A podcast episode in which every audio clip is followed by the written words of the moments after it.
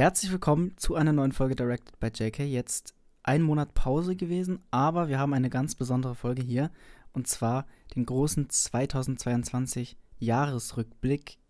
Dezember mal noch so ein bisschen exkludiert, aber da kommt jetzt ja eh nur noch in Anführungszeichen Avatar und den werden mhm. die meisten von uns, wie ich schon gehört habe, eh erst nächstes Jahr schauen. Ähm, gucken wir mal, wie wir das dann machen. Ähm, jedenfalls, wir haben drei verschiedene Kategorien für euch heute mit dabei und zwar einmal unsere Top 5 des Jahres, dann ein Guilty Pleasure Film und äh, den, den Worst. Wir wollten da jetzt nicht nochmal eine, eine äh, Top-Liste machen, da reicht auch einer. Ähm, und ich würde sagen, wir fangen einfach mit, den, mit dem Worst an, damit wir die quasi Sonderkategorien abgearbeitet haben und gehen dann in die Top 5 über. Wir werden über manche Filme ein bisschen mehr reden, über manche ein bisschen weniger, weil wir zum Beispiel alle auch nicht jeden hier gesehen haben. Und äh, über manche Filme, da gibt es vielleicht auch nicht so viel zu sagen oder sind wir uns einig.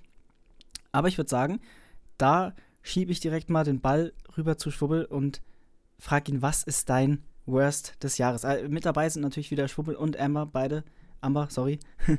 ähm, jedenfalls, äh, ich bin gespannt. Ich, also bei den Top-Filmen weiß ich ja schon ein bisschen, was kommt, aber bei dem Worst, da werde ich jetzt überrascht.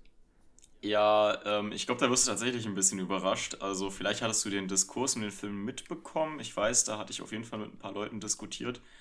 Ähm, aber äh, das handelt sich bei mir um eine Doku aus diesem Jahr. Mm. Und jetzt hier jetzt kurzer. Ja. ja, okay, okay, dann weißt du, was ich nicht meine. Ähm, dann jetzt hier kurzer Disclaimer, es wird ein kleines bisschen politisch. Ähm, es geht um What is a Woman? Ähm, das ist nichts. ein. Ja, das ist auch, das ist auch besser so, Amber, glaub mir das. ähm, das ist ein äh, Film von dem Daily Wire, was jetzt so ein, äh, was, was generell so eine, ja, so eine Journalisten-Mediengruppe ist, die in den USA vertreten ist und halt eher so rechtspopul also halt schon rechtspopulistische Sachen machen, also so Ben Shapiro oder Jordan Peterson, das sind ja so Figuren, die sollte man vielleicht kennen. Ähm, die sind mittlerweile alle bei Daily Wire und äh, produzieren regelmäßig Inhalte für, die, für diesen Sender, der auch mittlerweile seinen eigenen Streamingdienst hat und so. Und einer der großen Hits quasi, der für diesen Streamingdienst starten sollte, laut Ben Shapiro, der wichtigste Film des Jahres, war äh, What is a Woman?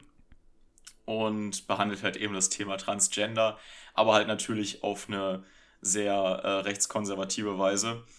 Und ähm, es wird halt, es geht halt um den, äh, um einen Mann, Matt Walsh ist das, ähm, der herausfinden will, was eine Frau ist in der modernen Welt, so.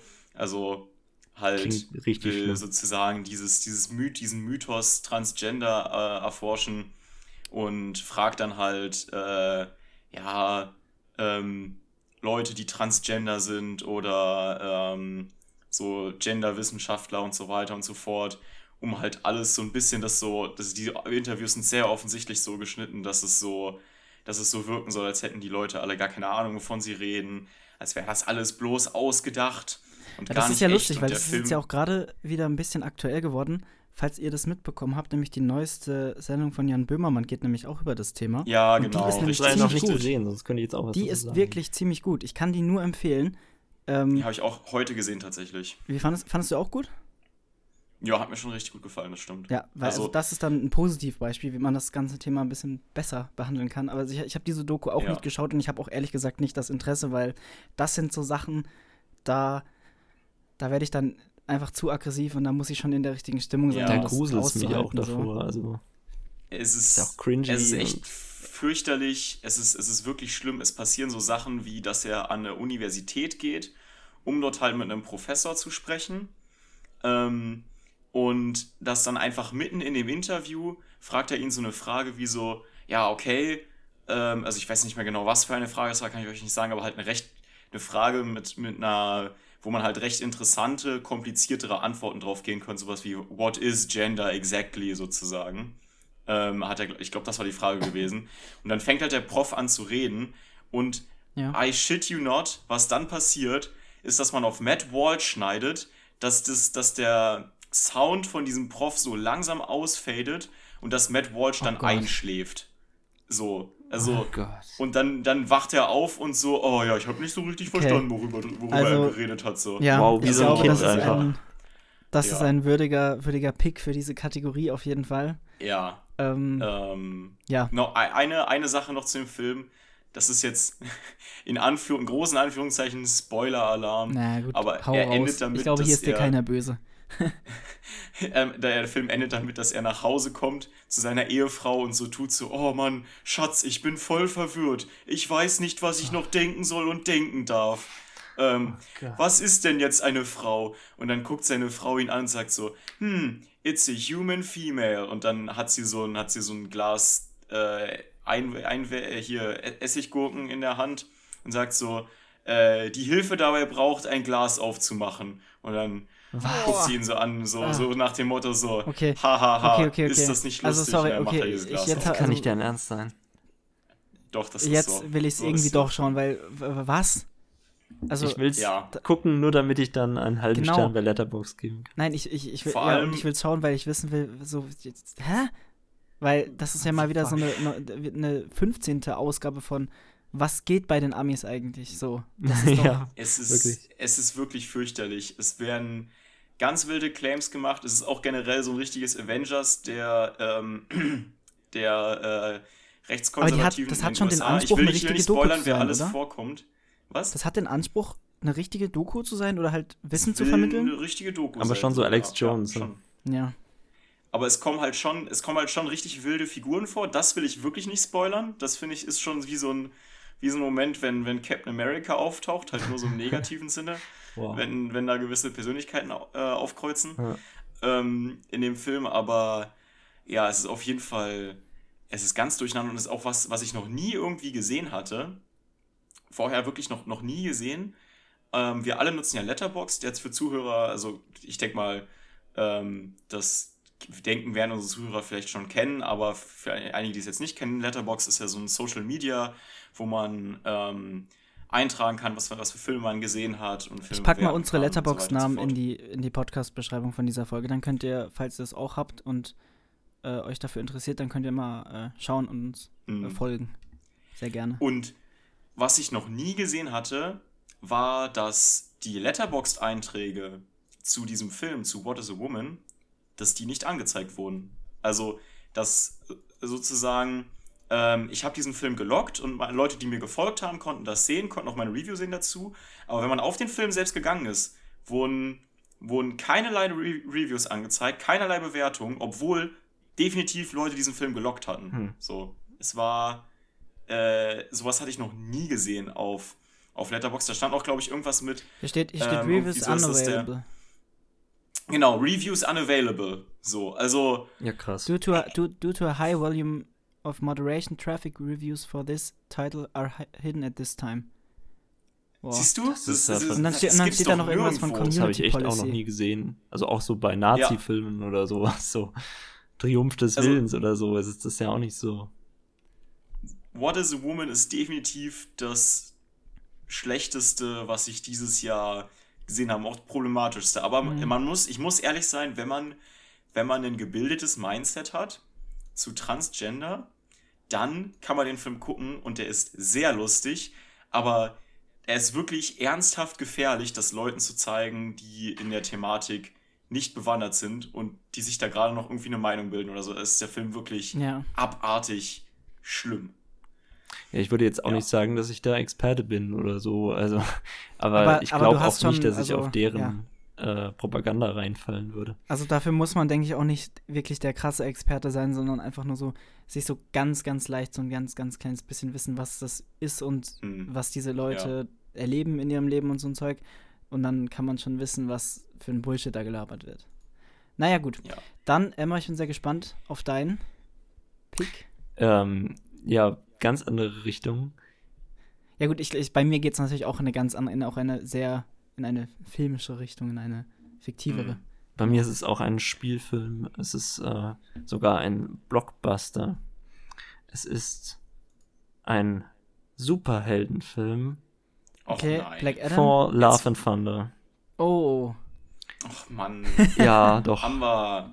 Doch, Warum doch. bist du immer so ein griesgrämiger? Also ich, ich glaube, wenn, wenn ich dich nur über diesen Podcast kennen würde so und nicht wüsste, wie du, wie du so in echt drauf bist und aussiehst, dann würde ich mir wirklich vorstellen, wie so ein alter Opa auf seinem, auf seinem Schaukelstuhl, der nach, der nach draußen guckt und allen Leuten, die irgendwie Spaß haben, so hinterher grummelt. So. Ja, wieso? Ich habe ja auch viele gut bewertete Filme auf meiner Liste, so ist ja nicht. ähm, Aber Thor Love and Thunder hat doch nun wirklich niemanden im Härchen gekrümmt. Also- Also, wirklich Ja, niemanden. doch. war, ich Thor. Love, äh, warte mal, war Thor Love im ich Thunder habe mich nicht verarscht unsere, gefühlt.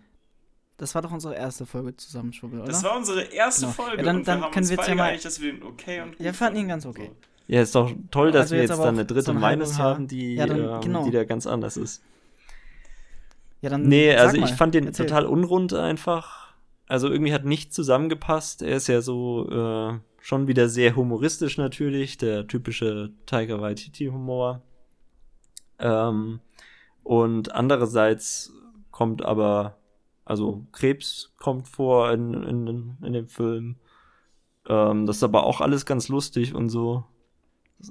Schon, schon sehr funny. Wenn jemand Krebs hat, ist einfach richtig funny. Mhm. Und ähm, Mhm. ja, also wussten auch nicht, was, was sie mit dem Bösewicht anstellen sollen. Ich weiß nicht, es war einfach, es war furchtbar. Es, es war all over the place, es war total chaotisch und wirr und ja, nichts hat irgendwie zusammengepasst einfach.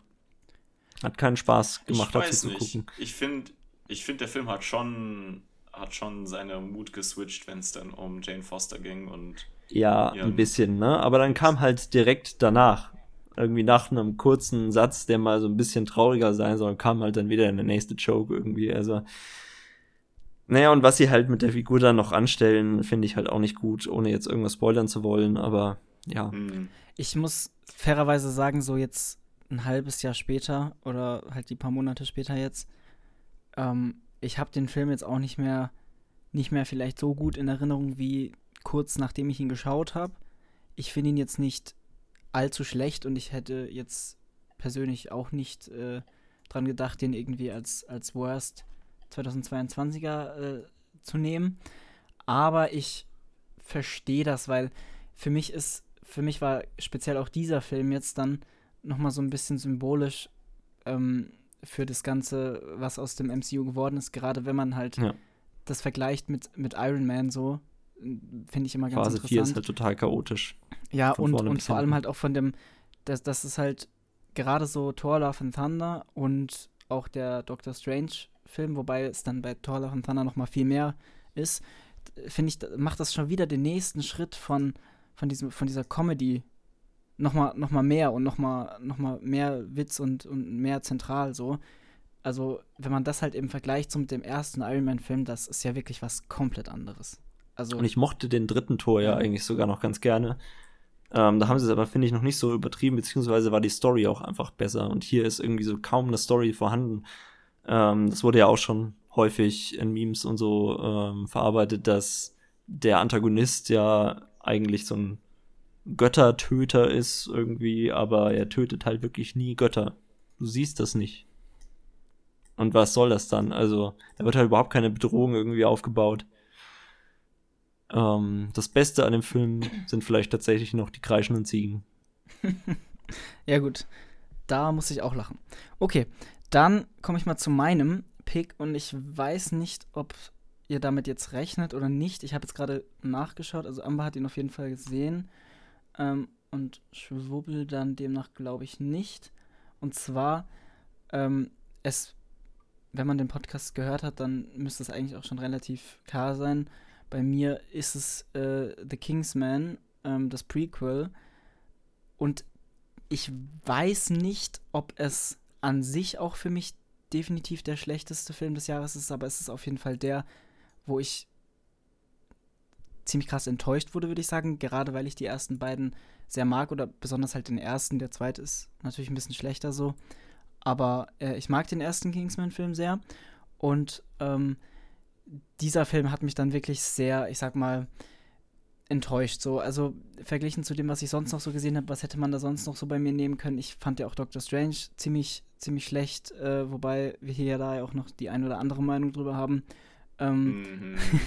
dann äh, Greyman fand ich äh, nicht gut. Ich fand auch Uncharted nicht gut. So, das sind so Filme, die ich da jetzt noch hätte nennen können. Aber bei Kingsman war es einfach so, das hat mich nach einer Zeit dann auch richtig genervt, was für äh, ja so Physics und, und logische Handlungsteile da dann kamen, gerade so im Finale, wenn dann irgendwie so in Leute reingeschossen wird und die stehen dann wieder auf und dann passiert noch, noch das und dann ist hier die.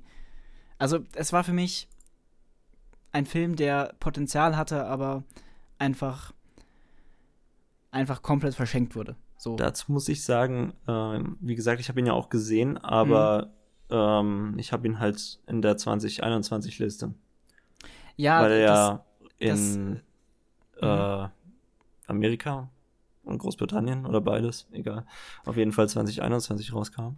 ich habe das ähm, immer so gehandhabt, dass ich äh, die Filme, die halt auch in Deutschland äh, 2022 im Kino rausgekommen sind, das sind für mich jetzt auch schon eher 2022 Filme, auch wenn sie vielleicht offiziell da Ja. nicht rausgekommen sind. Ähm, ich weiß aber ich dadurch werden sich unsere Listen so ein bisschen unterscheiden, weil ja, ich habe jetzt zum genau, Beispiel genau. Licorice Pizza, ich Das weiß ist nicht, ob ihr das dann noch drin das habt, wär- aber das, das ist zum kommt bei mir halt auch mir noch vor. deswegen auch bei 2021. Ja, gut, okay. Hm, das ist ein bisschen dumm, aber müssen wir jetzt so handhaben. Ähm, Wäre eh nicht in meiner Top 5, also. Wenn nicht, ja gut, okay, dann, dann ist ja. Ja, bei mir auch nicht. Also, Na gut. Ähm, okay, dann springen wir zum äh, Guilty Pleasure. Wer möchte anfangen? also ich meine, wir haben ja jetzt schon eine Reihenfolge etabliert. Gut, dann, ne? Würde ich äh, einfach weitermachen. Genau.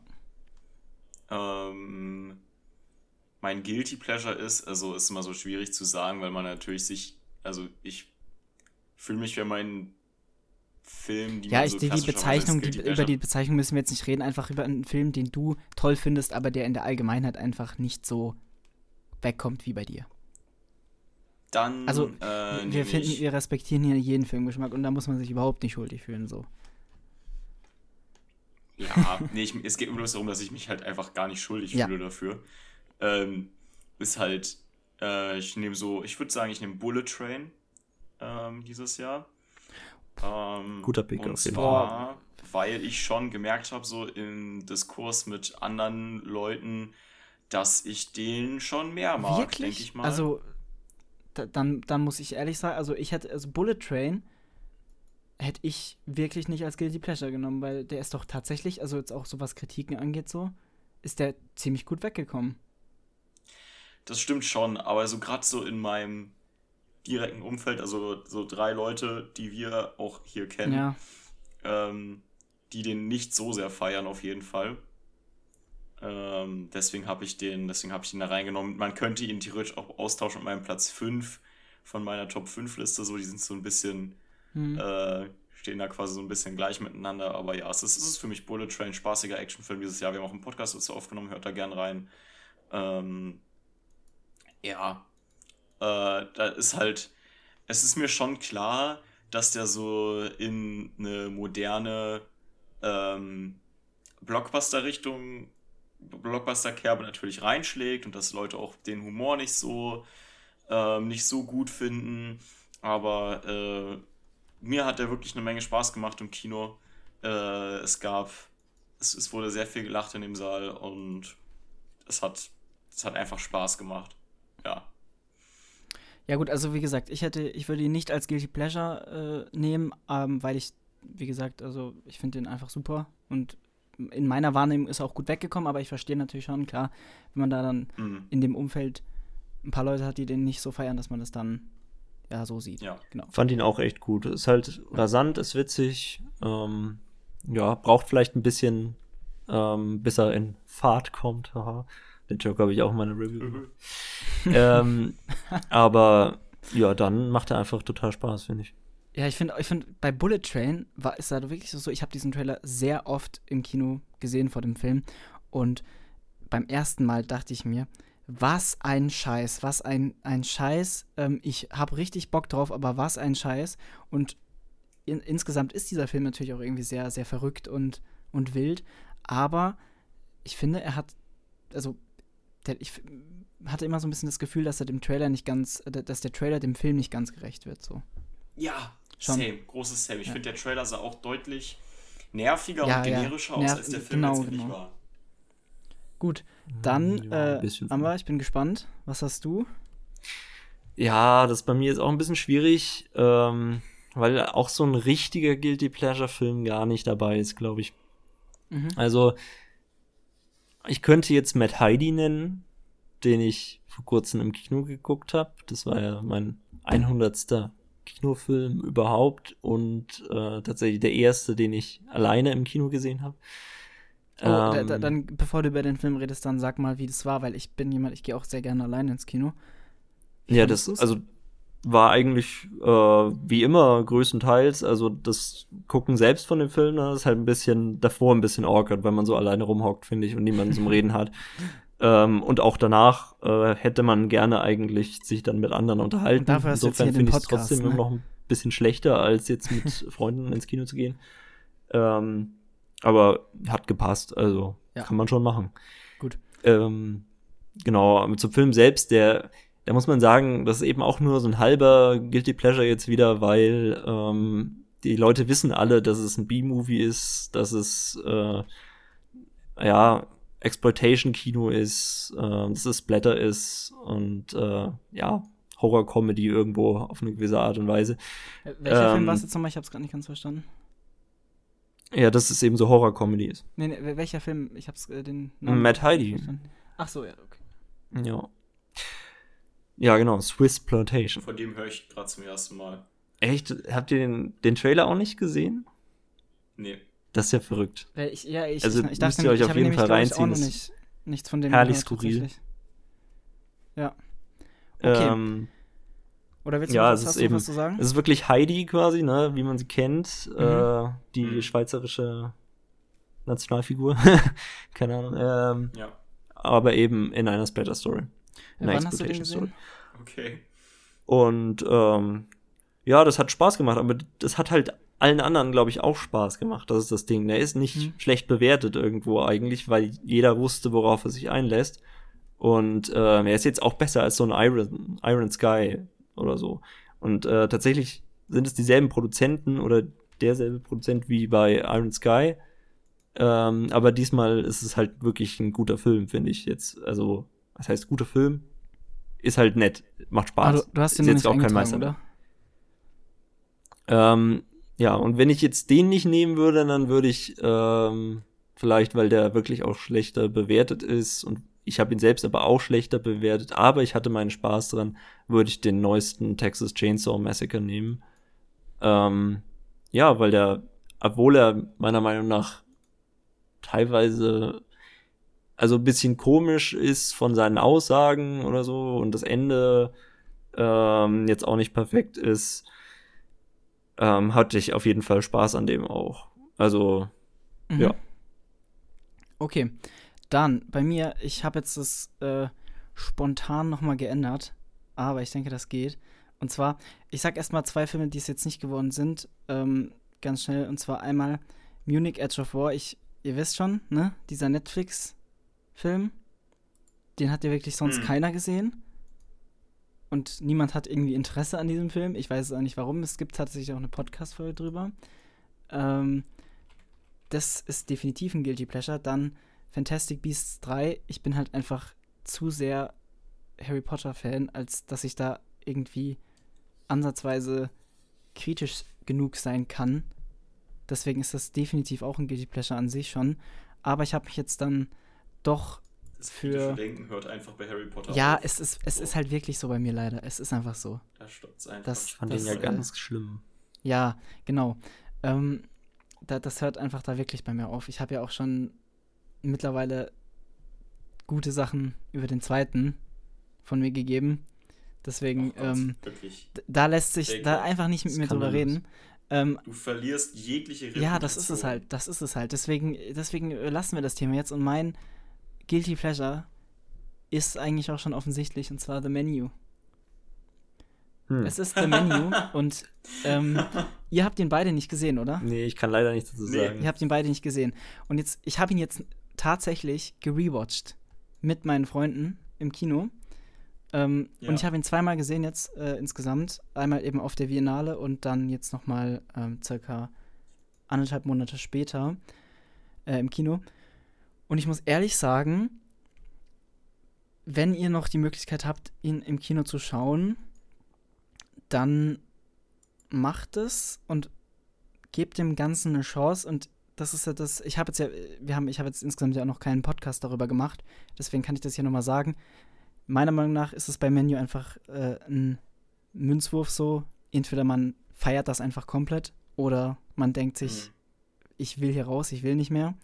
Ähm, das ist ein Film, der sehr eigen ist, der ähm, ja für manche dann eben sehr inhaltslos und, und stumpf und dumm wirkt, aber ich fand das einfach super. Es ist wa- was komplett anderes, als was man sonst so kennt und ähm, verbindet dann eben auch zwei wirklich, wirklich wilde Sachen, nämlich so einen, so einen, so einen leichten, so einen leichten Mystery-Horror mit, mit einfach, äh, ja, Gourmet-Küche.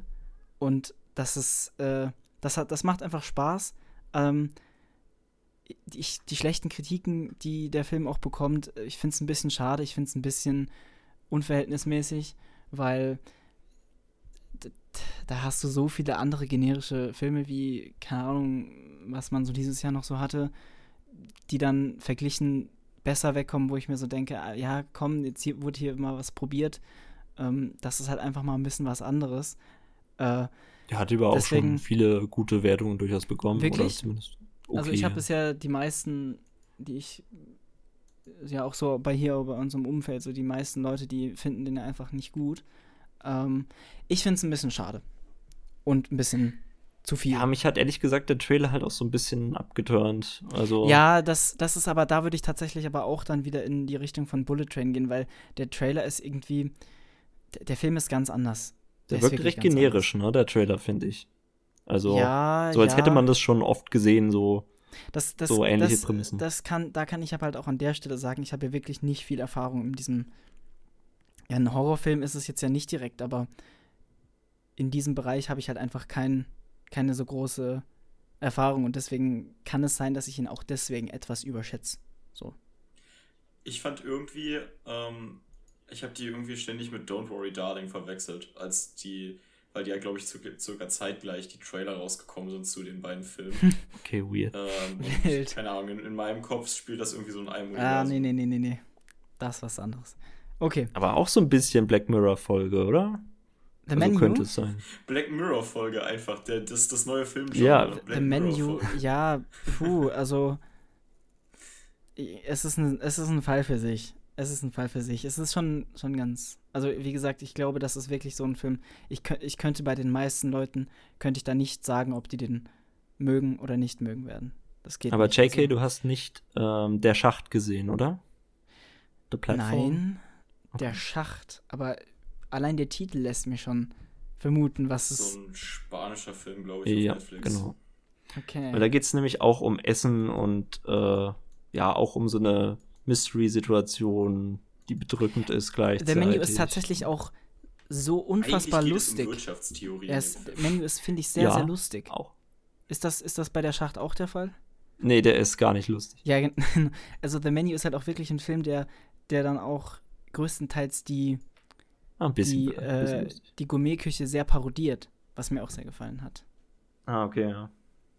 Das äh, fand ich schon sehr gut. Okay, dann wollen wir mal äh, weitergehen zu unseren Top 5 des Jahres. Und ähm, ich würde sagen, wir sagen einfach mal alle unsere fünfte Position. Schwubbel. Auf geht's. Okay. Auf geht's. Ähm, auf meinem fünften Platz äh, für dieses Jahr steht ähm, ein ganz krasser Film. Ähm, da geht's um, da geht's unter anderem um äh, Pizza, die anders ist, um äh, Ampeln, die grün leuchten, wenn, wenn man, wenn man stehen bleiben soll. Ähm, und um äh, so eine komische Hexe. Okay. Und zwar ist das Doctor Strange in the Multiverse of Madness, den, der einfach unglaublich heftig Jetzt musst ist, du mir aber mal mit der Pizza weiterhelfen. mega war das? unterschätzt und äh, einer der besten Filme des Jahres. Auf jeden Wie, Fall. wie, was Ist ist, mit der okay. Pizza? Also das weiß ich gerade nicht. Was, was, was ist Mit was Pizza, die anders ist. Ja, weil die, weil die äh, in dem Paralleluniversum gibt es so Pizzabälle. Ah, ach so. Ja, total krasse Änderung. Hab Also ich, unglaublich, Ja, was die sich einfallen haben lassen. Ne? Das ist so kreativ. oh Gott, das äh, MCU wirklich- ist, Also- das Ah, ich sprüht liebe einfach es. voller Ich liebe Ideen. es, wenn, wenn Emma darüber redet. Bitte mehr. gib, gib uns deine Meinung ist- zu, zu Ich, ich finde halt, Madness. man hätte, es, es gibt, es gibt so, einen, so einen gewissen Kritikpunkt an dem Film, der angebracht wird, und zwar, dass es so als Multiversumsfilm verkauft wurde, dass der effektiv nur aber so in drei Universen spielt. Ähm, Ja. Aber ich sag euch, was noch viel cooler ist als Multiversen. Und zwar äh, Sam Raimi. Sam Raimi ist einfach deutlich cooler als äh, Multiversen und der hat in dem Film Regie geführt. Und seine Regie macht einfach so viel Spaß, dass, dass ich an dem Film einfach. Ich, ich, ich habe so unglaublich viel Spaß an diesem Film gehabt. Es war so, als hätte ich das erste Mal nochmal Avengers gesehen. So viel Bock hat dieser Film gemacht. So ein cooler Blockbuster war das. Und es war für mich so eine richtige Marvel-Rettung in dem Fall, weil er halt einfach mir so viel Freude bereitet hat. Er ist halt auch, muss man dazu sagen, er ist schon etwas, also schon deutlich brutaler, als es so von einem Marvel-Film eigentlich für einen Marvel-Film eigentlich Standard ist. Ähm, und hat halt an einigen Stellen auch coole Horror-Vibes, wird halt ein bisschen im Genre gemixt ähm, und hat meiner Meinung nach die wirklich die absolut abgefahrenste Story von sämtlichen MCU-Filmen. Also ich kenne, würde jetzt wirklich kein MCU-Film einfallen, der so eine wilde, abgefahrene Story hat wie der. Das heißt aber auch nicht Ähm, viel. Also. Insofern. Das ist, das ist eben bei Ja, mir auch. bei uns viel inwiefern? man, muss, man muss dazu anmerken, dass Amber so für gewöhnlich jemand ist, der Martin Scorsese dafür flamed, dass er Marvel nicht mag und dass er Marvel verteidigt. Aber jetzt auf einmal, wenn es um Doctor Strange geht, dann ist Aber ich Marvel auch- natürlich also- wieder hier der, der Schmutzfleck am Rande von Hollywood. Bei dem, bei dem Film war das auch wirklich so. Ich weiß, ich glaube, ich habe ihn mit, mit drei oder vier anderen Freunden geschaut und das, wir sind da wirklich in so eine Struktur reingekommen, dass wir uns wirklich aktiv, also wir haben diesen Film aktiv gemobbt und drauf rumgetrampelt, weil wir wirklich, also wir konnten das Ganze nicht mehr ernst nehmen und als wir dann da saßen und dann wird so Spannung aufgebaut in der einen Szene und dann wird plötzlich wird so gefragt, ja, wer seid ihr denn eigentlich? Und dann kommt so, wir sind die Illuminaten. Ähm, also das ist jetzt kein Spoiler, das ist nämlich auch im Trailer drin. Ähm, nur ich habe den Trailer nicht gesehen gehabt und oder keiner von uns hatte den Trailer gesehen. Ähm, deswegen war das auch so neu für uns und dann sitzen wir da und dann kommt es raus und das war halt wirklich so eine Sache. Ab da dachte ich mir wirklich, ähm, ja, wie, wie, was, wie, wer ist darauf gekommen und hä? Also das war so ein Ding, wo ich mir wirklich dachte, nee, das, den Film nicht das- verstanden. das konnte ich auch nicht mehr. Gut, also wie gesagt, Multiverse of Madness bei mir nicht gut angekommen, bei Amber nicht gut angekommen, aber schon. Nein, nein, nein, nein, nein, nein, nein, das stimmt nicht. Das stimmt nicht? Ich habe dem eine 6 von 10 gegeben. Mir hat er schon Wow. Spaß gemacht. Die Aber er ist jetzt halt gemacht. einfach kein Meisterwerk für mich. Und Also, er ist schon definitiv eine 7 von 10. Äh, und damit in meinen Top 5 Ey, des ihr, Jahres. ihr habt ja auch wirklich, also, ja gut. Ähm, ja, für, bei mir ist es eine 9, also die, äh, Platz 9 ist er bei mir. Von ja, siehst du, 15. dann ist doch gar nicht so weit entfernt. Ja, ist Bei halt, mir. ist so in Also der bei mir. Mitte halt, ja. Und zu meiner Ehrenrettung nochmal wegen ganz dieser ihr? Marvel-Verteidigen-Sache. Ähm, ich, ich trampel schon mal gerne auf Marvel rum, aber ich verteidige es in dem Fall halt, wenn Scorsese sagt, ähm, dass es, dass es keine Filme wären, quasi. Das, das finde ich einfach respektlos. ja. und- Er sagt, man, ich möchte relativieren, er sagt, das ist nicht wirklich das, was für ihn Kino bedeutet. Ja, ja. Das, das hat er gesagt. Da machen wir Er jetzt einen nicht riesen gesagt, das Fass können auf, da haben wir Filme. auch Er schon- hat auch nicht gesagt, das ist kein Kino, er hat gesagt, das ist nicht wirklich das, was Kino für mich bedeutet. Ja. Das war, das waren seine Worte gewesen. Ja, für mich hat das schon sehr so geklungen, als wenn er das so objektiv meinen würde und nicht so, das nicht nur seine subjektive Meinung wäre. Aber naja, ist ja auch egal, das ist ein ganz anderes Thema und das führt viel zu weit und wir haben auch schon sehr oft privat darüber diskutiert. Ähm, das müssen wir jetzt hier nicht Also nochmal Doctor Strange- ausbreiten. aber Doctor Strange ist bei mir auf Platz 24 von 25. mh.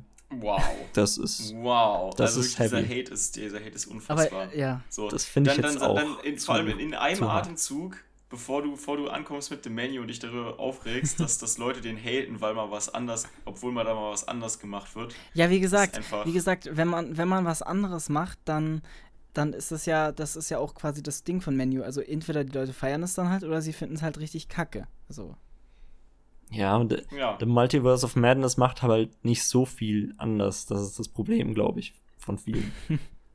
okay. Also klar, ich würde sagen, wir MCU, schließen das Kapitel ab, ähm, weil Multiverse of Madness, Ansprüche.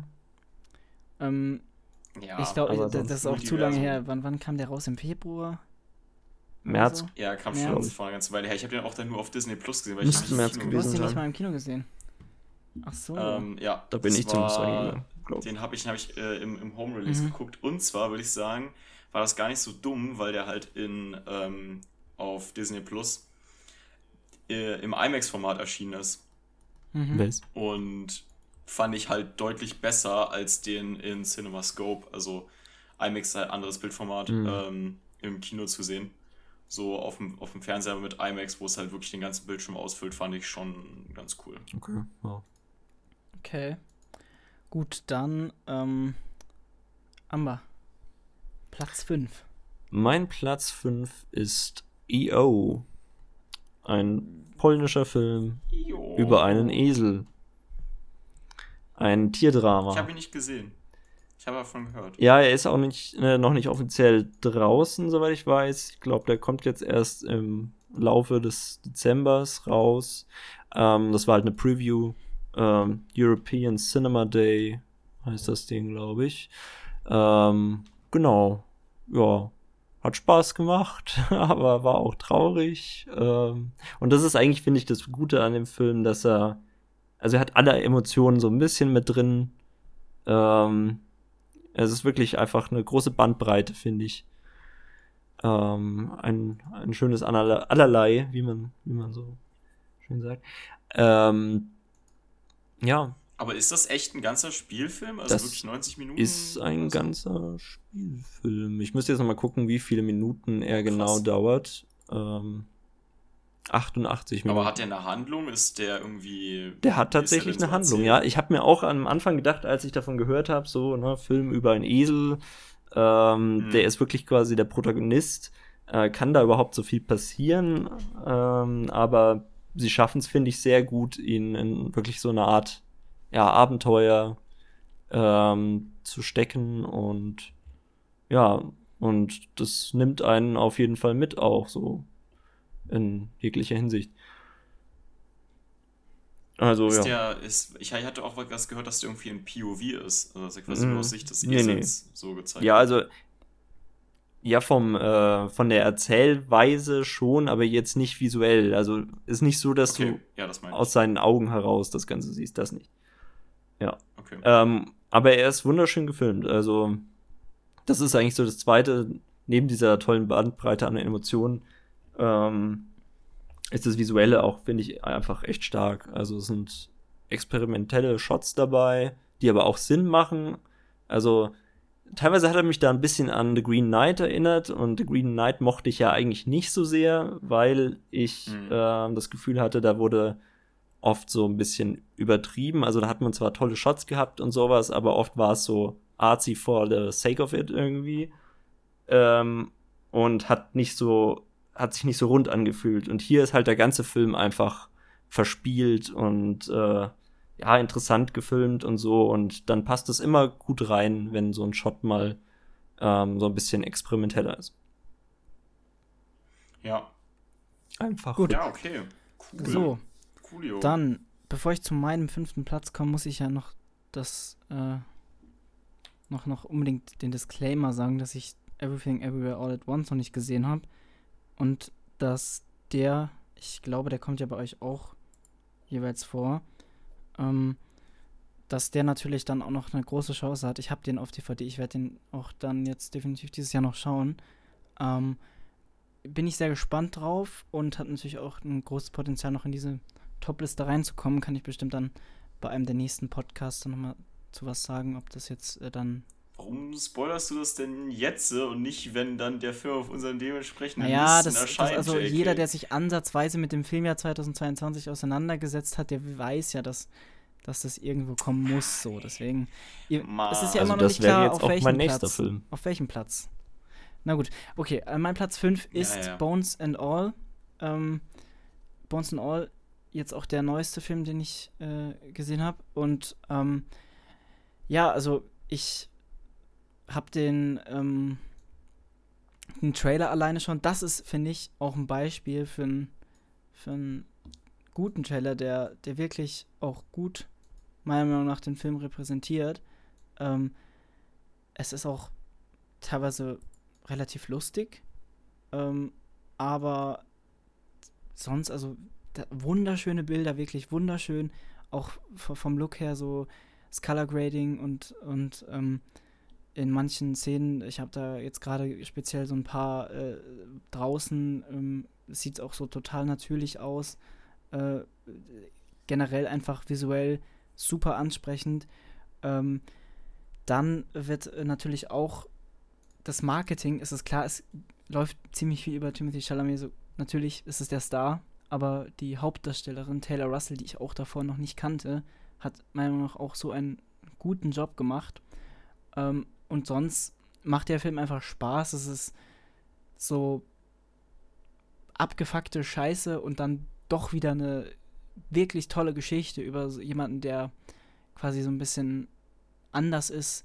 Jemand, der Probleme im Leben hat, aber trotzdem irgendwie ja seinen Frieden findet. Ähm, und Das ist schon so heartwarming.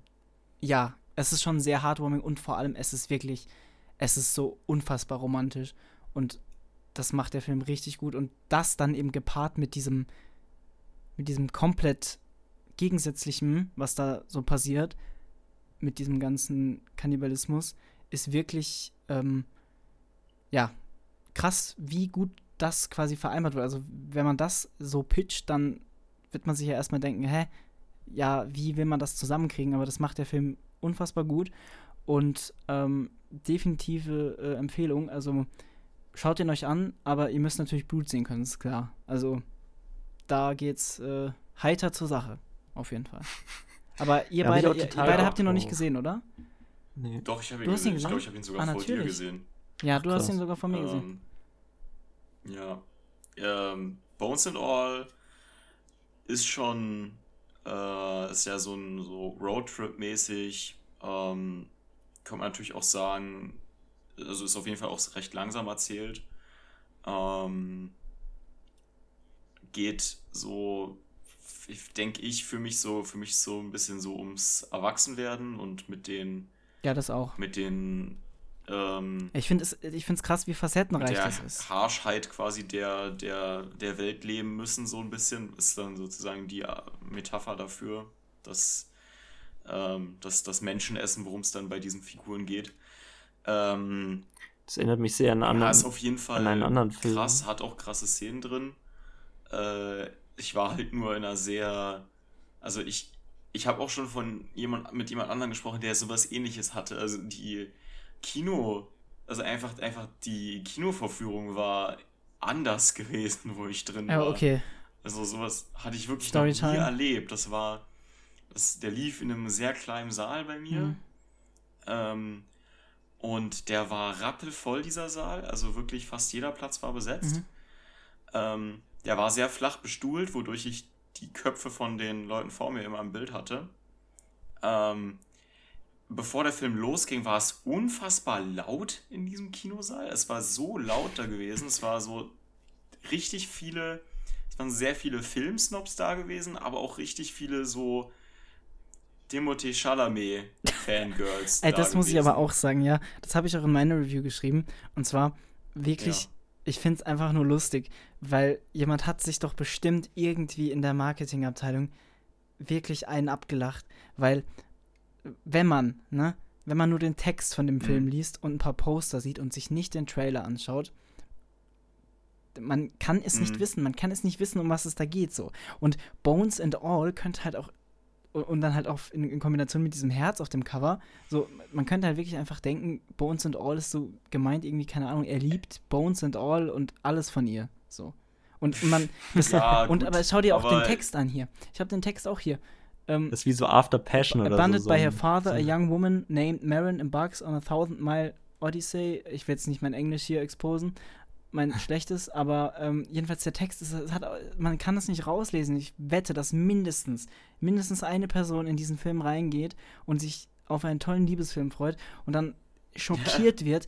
Vor allem die erste Szene, das will ich jetzt Emma natürlich auch nicht vorwegnehmen, aber wie dieses wie dieser Kannibalismus quasi eingeführt wird, ist auch, finde ich, so random und auch so lustig dann. Ähm, mhm. Und wenn man das nicht weiß, ja. dass, also das, dieser Moment, wo das eingeführt wird, ich, ich fand es so großartig, weil es so, es ist so lustig, finde ich. Ähm, und es ist schon lustig an ja, einigen genau, Stellen, muss man genau, halt es sagen. Halt, es ist halt lustig, es ist halt komisch und trotzdem liebevoll und, und, und romantisch. Ja. So, es ist halt, also da, da wurde schon wirklich eine tolle Kombi geschaffen. Und dann halt auch noch mit diesem Marketing. Ist der ab 18? Nee. Ab 16, nee. 16 okay. Ab 16, Oder? ja. Ähm, so, so blutig ist er dann doch nicht. Nee, weil ich ähm, ab so einer gewissen Altersstufe oder so, oder bei Horrorfilmen ist es ja eigentlich auch immer so, da sagen einem ja dann normalerweise die Leute an der Kasse schon so, ja, übrigens, der Film ist ein bisschen blutiger und so, ne? Echt? Also kenne ich zumindest von manchen Kinos.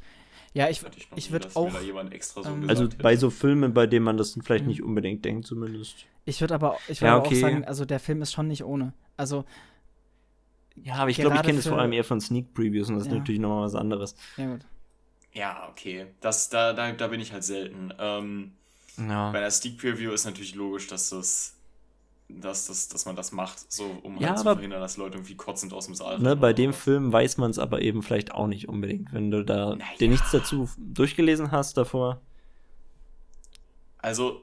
Also es gibt sehr viele Casuals. Ja, in dem Saal wusste es auf jeden Fall jeder und äh, es war jedenfalls wahnsinnig gewesen. Hm. Alle haben extrem laut Popcorn gegessen. Ich wusste nicht, wo dieser Appetit herkam. Oh, stimmt. Nee, äh, ähm, äh, da muss ich aber sagen, bei mir im Saal, also es hat sich tatsächlich so angehört, als wären eben ein paar Leute da, die nicht mit sowas gerechnet haben. Also bestimmt wussten ein paar, mhm. dass das auch gewalttätig ist. Aber es gab definitiv ein paar und es ist auch einmal eine Person rausgegangen. Ich weiß nicht, ob sie, also ich glaube, sie kam auch dann wieder und so.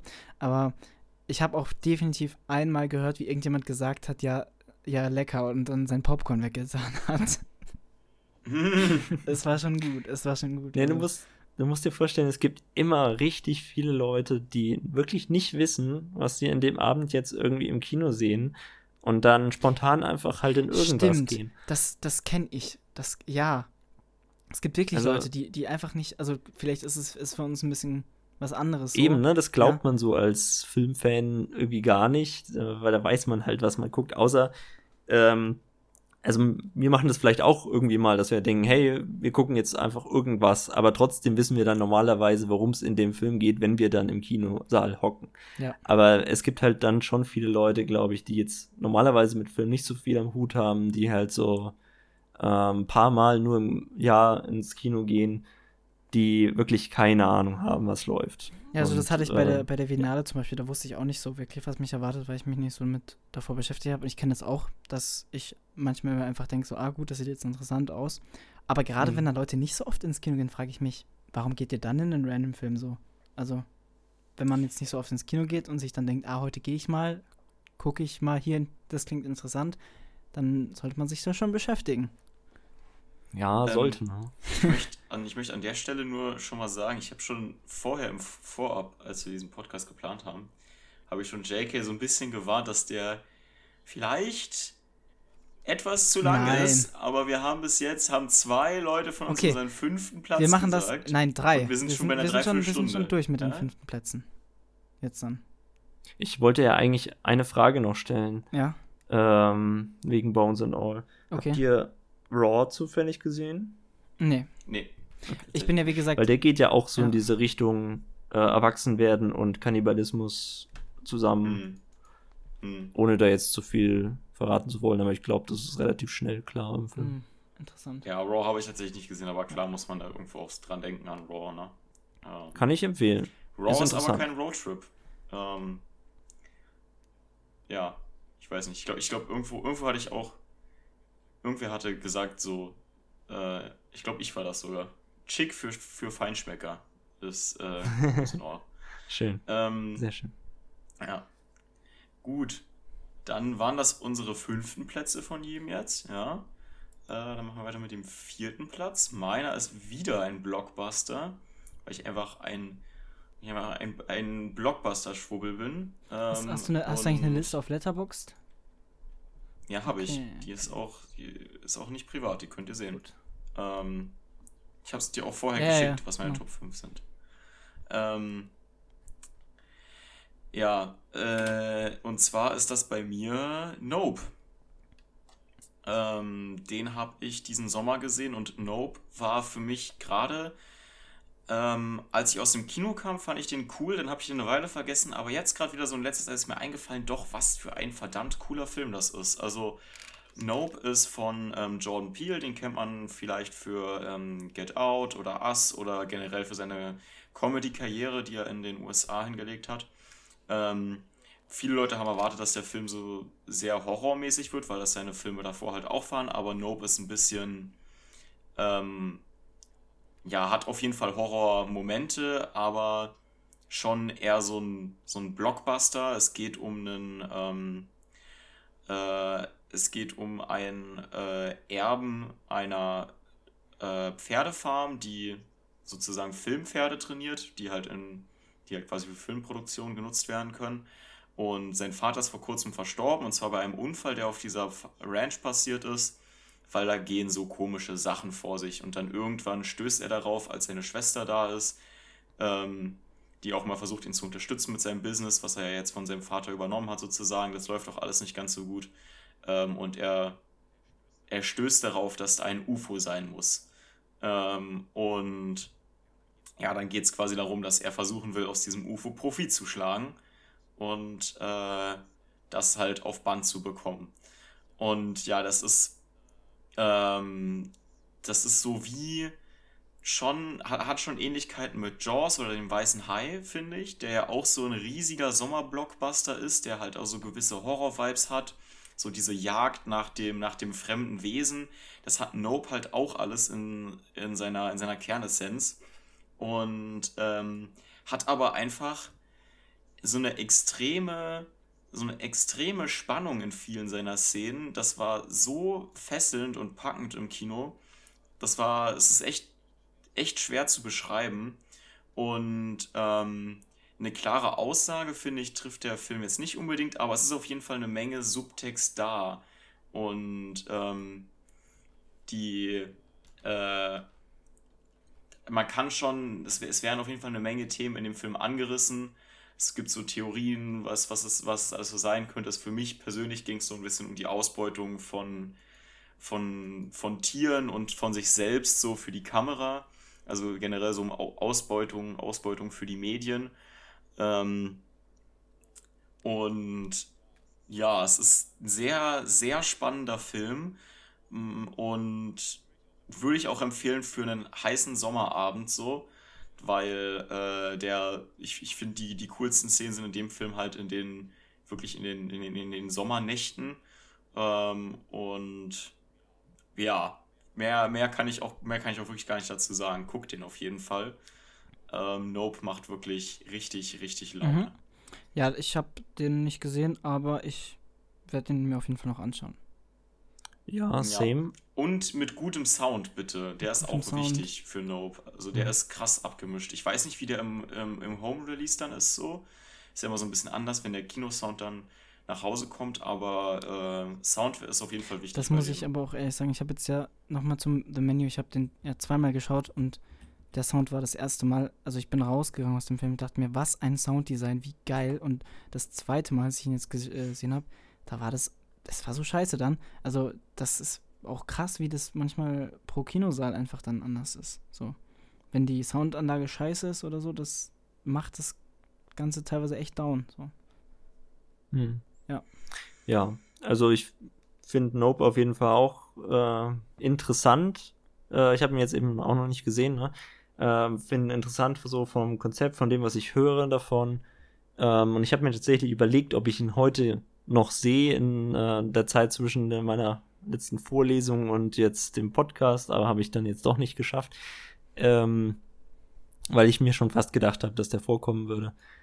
Ähm, ja, hab, aber bin auf jeden Fall weiterhin interessiert, aber skeptisch auch, weil ich das Gefühl habe, er könnte mir nicht gefallen. Also ich habe halt gehört, dass er viele so äh, Themen anschneidet, aber nicht so wirklich tief reingeht, sondern wirklich nur so ankratzt.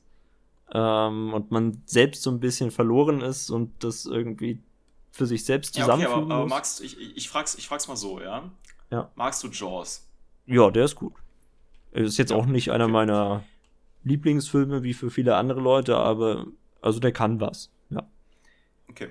Aber Jaws, Jaws hat ja auch in seinem Kern geht's da ja auch um Gier, um Habsucht, um Kapitalismus, um das gefährliche Spiel mit der, mit der Natur, mit dem Meer, um die Hybris des Menschen. Mhm. Aber das sind auch alles Themen, die in dem Film ja nur so angekratzt werden, finde ich. Also ich finde, da ist ja nicht, dass Jaws so den Anspruch macht, da wirklich eine tiefergehende Aussage drüber zu haben, sondern es ist halt ein Thema, was reinspielt mit in den Film. Ja, aber... Und genauso sehe ich es halt auch bei No. Okay. Nur weil, nur weil ein Film jetzt keine konkrete Aussage über irgendwas trifft, über irgendein Thema, nee, klar. finde ich, heißt es ja nicht, dass er nicht trotzdem klug mit seinen Themen umgeht. Das wäre jetzt auch nicht so mein Problem. Also ich habe das jetzt einfach auch ein bisschen anders verstanden, diese Kritik, die ich da gehört habe.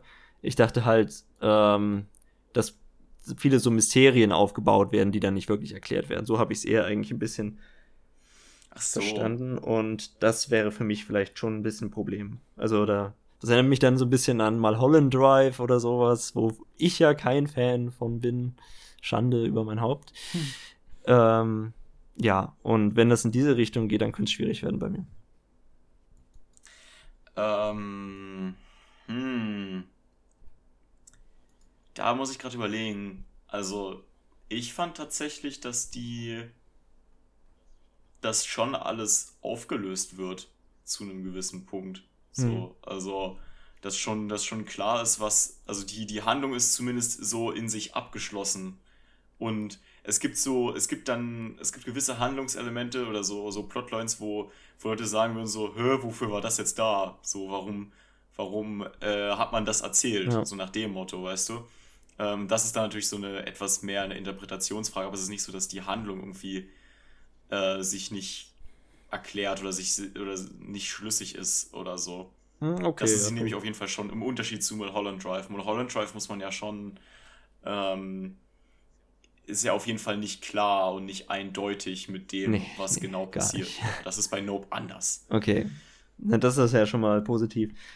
Vielleicht gefällt er mir ja doch. Also ich habe bisher auch seine äh, Filme, also jetzt von Sean Peel, eigentlich auch äh, gut gefunden. Ist ja auch ein Blockbuster. Also Mulholland Drive jetzt von David Lynch ist ja nicht wirklich ein Blockbuster. Aber der war damals eigentlich schon ein ziemlich großes Ding, oder?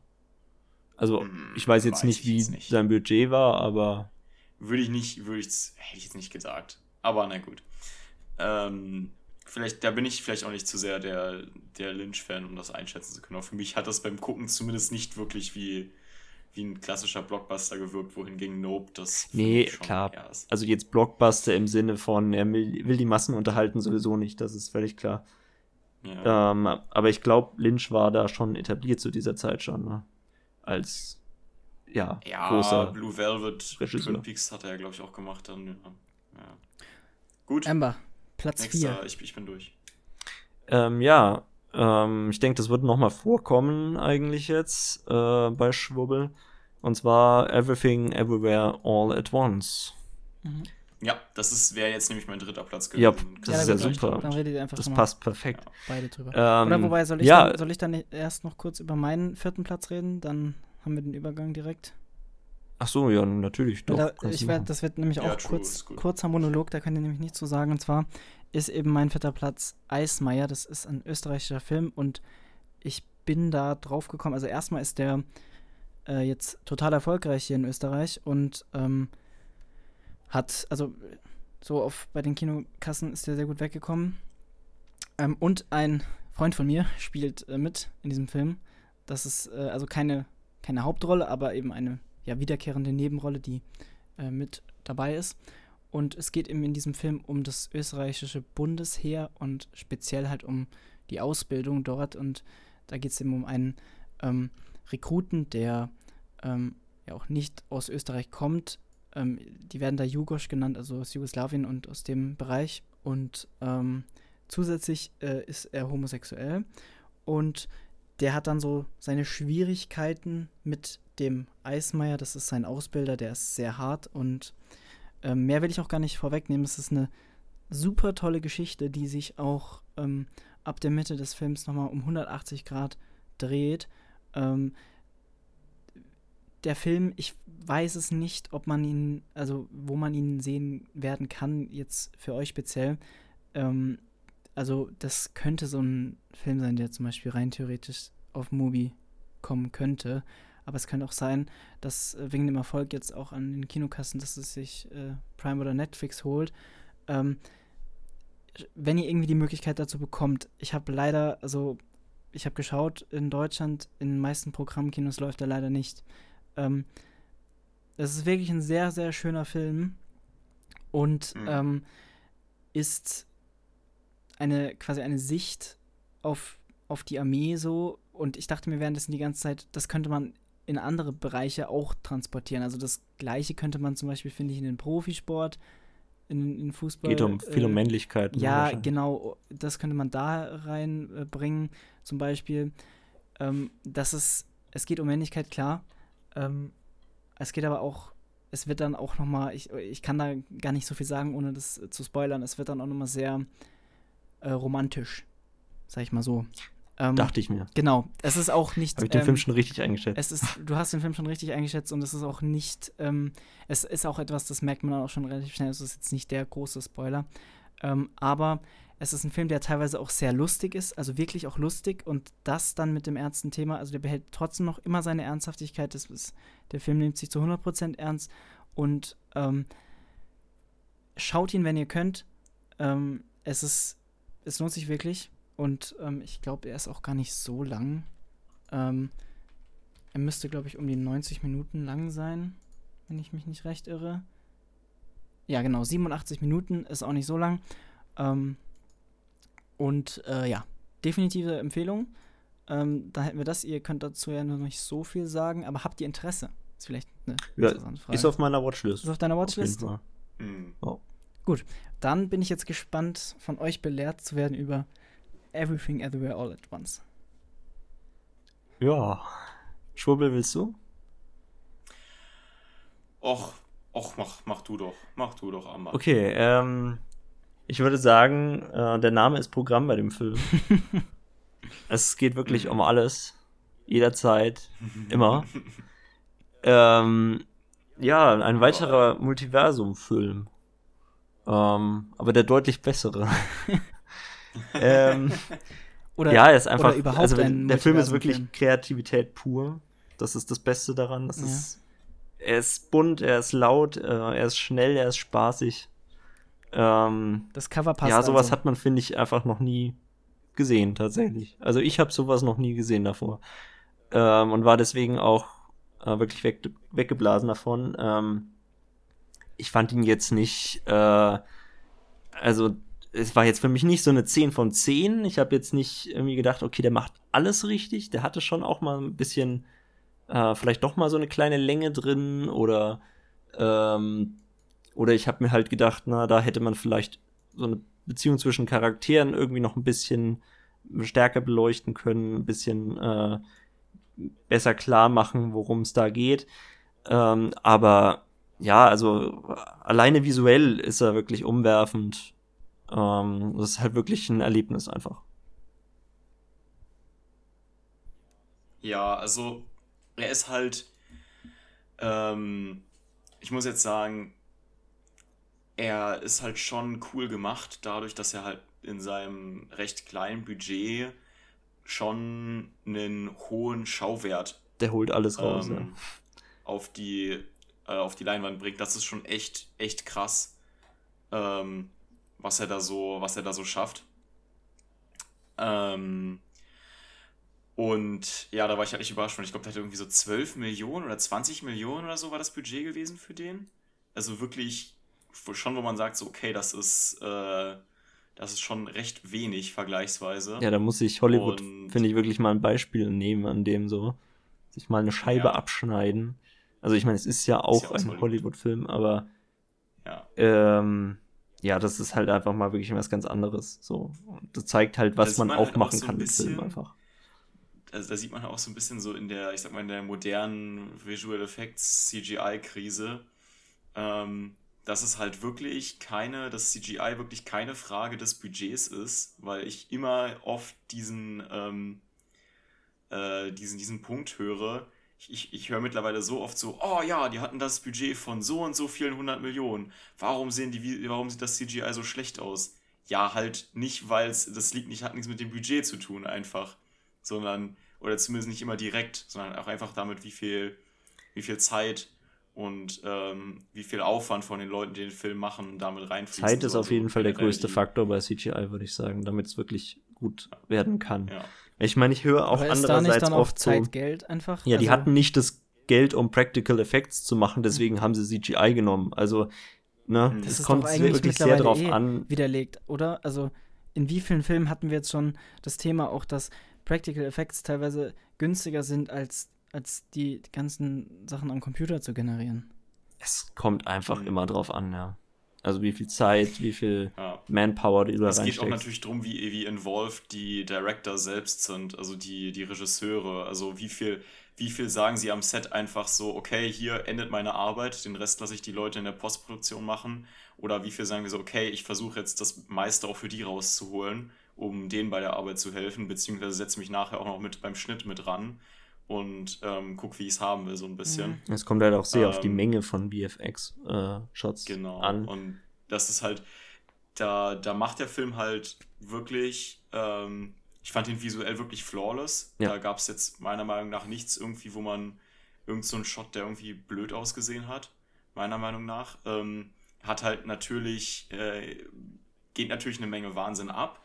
Finde ich aber auch so ein bisschen, also will ich jetzt hier dem Film nicht zu sehr reingrätschen, ne, finde ich auch ein, ein klein wenig overrated, weil ich sag mal so, wenn man drei Rick and Morty Folgen in seinem Leben gesehen hat, dann wird, äh, denke ich mal, in dem Film nichts kommen, was dich jetzt mega unglaublich krass überraschen wird. Ne? Ja. Ähm, aber äh, ist ja auch irgendwie so äh, der zwangsläufig geschuldet, aber das tut ihm ja keinen kein Abbruch, nee, wirklich dass der, dass der Film jetzt nicht irgendwie komplett das Rad neu erfindet, wurde ja auch so ein bisschen gehatet dadurch, dass er der, ähm, dadurch, dass er eine Weile der bestbewerteste Film auf Letterboxd war, die Plattform, über die wir schon geredet haben. Tut natürlich keinem Film gut, wenn er in so einem Licht steht, sage ich mal. Ähm, aber äh, es ist halt wirklich ein harmloser, mega spaßiger Film. Es ist schwer zu beschreiben, wie viel Spaß dieser Film wirklich macht. Und trotzdem ähm, immer emotional, finde ich. Ja, das stimmt auch. Also ich finde, der hat auch auf jeden Fall ein großes Herz, der Film. Und ähm, ja, ist natürlich für, auf einer gewissen Weise, ähm, ist, bin ich da selbst nicht so wirklich die Zielgruppe für den Film. Ne? Also die, die, ähm, das, das, Familiendrama, was da so ein bisschen angesprochen wird, kann ich jetzt nicht unbedingt nachvollziehen, zu 100 Prozent irgendwo. Ja, klar. Ähm, Man sollte eigentlich mal kurz erwähnen, worum es überhaupt geht. Ist, ja, so ganz grob. So. das haben wir jetzt gar nicht ähm, gemacht. Also ich glaube, ich glaube, ihr könnt auch einfach das beim Titel lassen, ja. Es geht einfach um every, Everywhere All at Once. Ja. Nein, es geht, ähm, es geht um eine Frau, die ähm, so äh, selbstständige Unterschicht in den USA. Ähm, die, die betreibt eine Wäscherei. Einwanderungsfamilie muss Das ist, das ist so ziemlich alles, was ich genau, weiß. Genau, richtig, Einwanderungsfamilie. Ähm, und äh, hier gespielt von äh, Michelle Yeoh. Genau. Und ähm, sie geht dann, äh, sie, sie möchte dann, hat dann Probleme mit den Steuern, weil sie da wohl, kriegt sie Stress mit dem Amt, die sind ihr auf den Fersen und ähm, scheint wohl so, als würde sie da so alles verlieren. Und es geht zu ihrem, geht darum, dass sie einen Besuch auf dem Amt hat, gemeinsam mit ihrem Ehemann.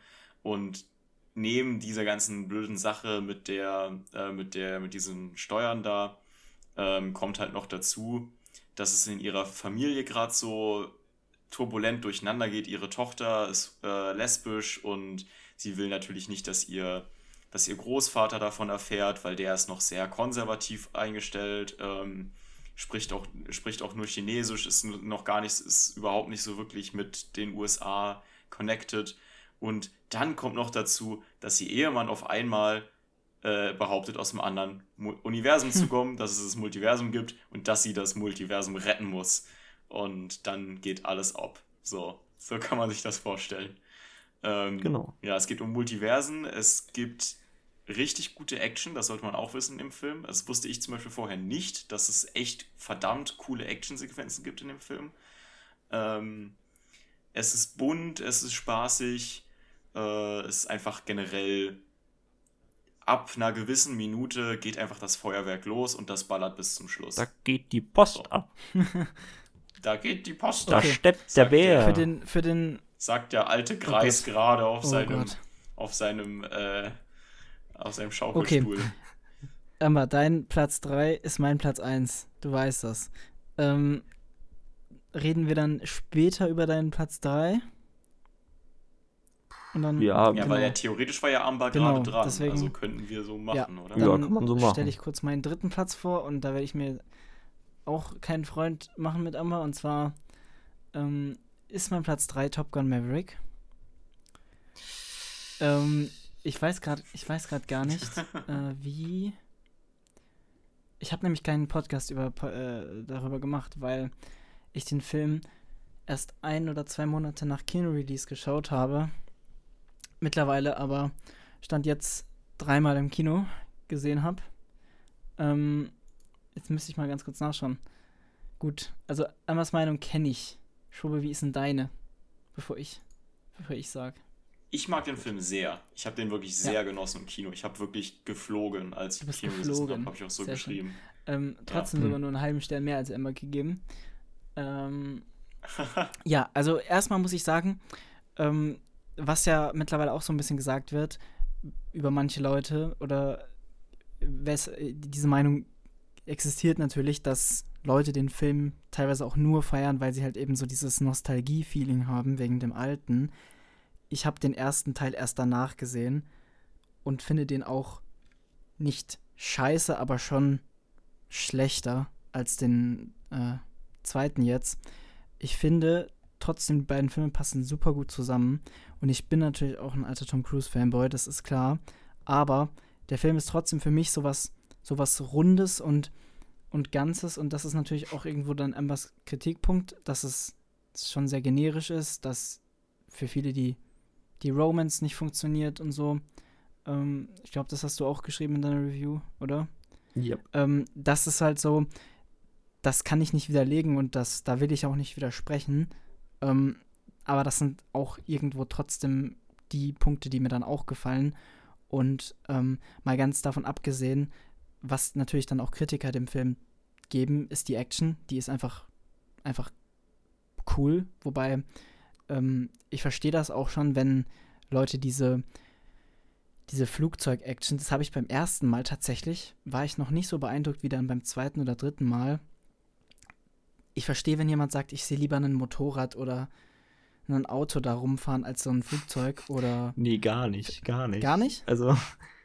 Nee, also da bin ich schon bei den Jets, muss ich sagen. Bei den Jets? Die sind schon ja, sehr ist, viel geiler als Ich muss Autos persönlich sagen, ja. Ich, ich, ich bin, äh, wie gesagt, ich liebe diese, diese Action mit den Jets, ja.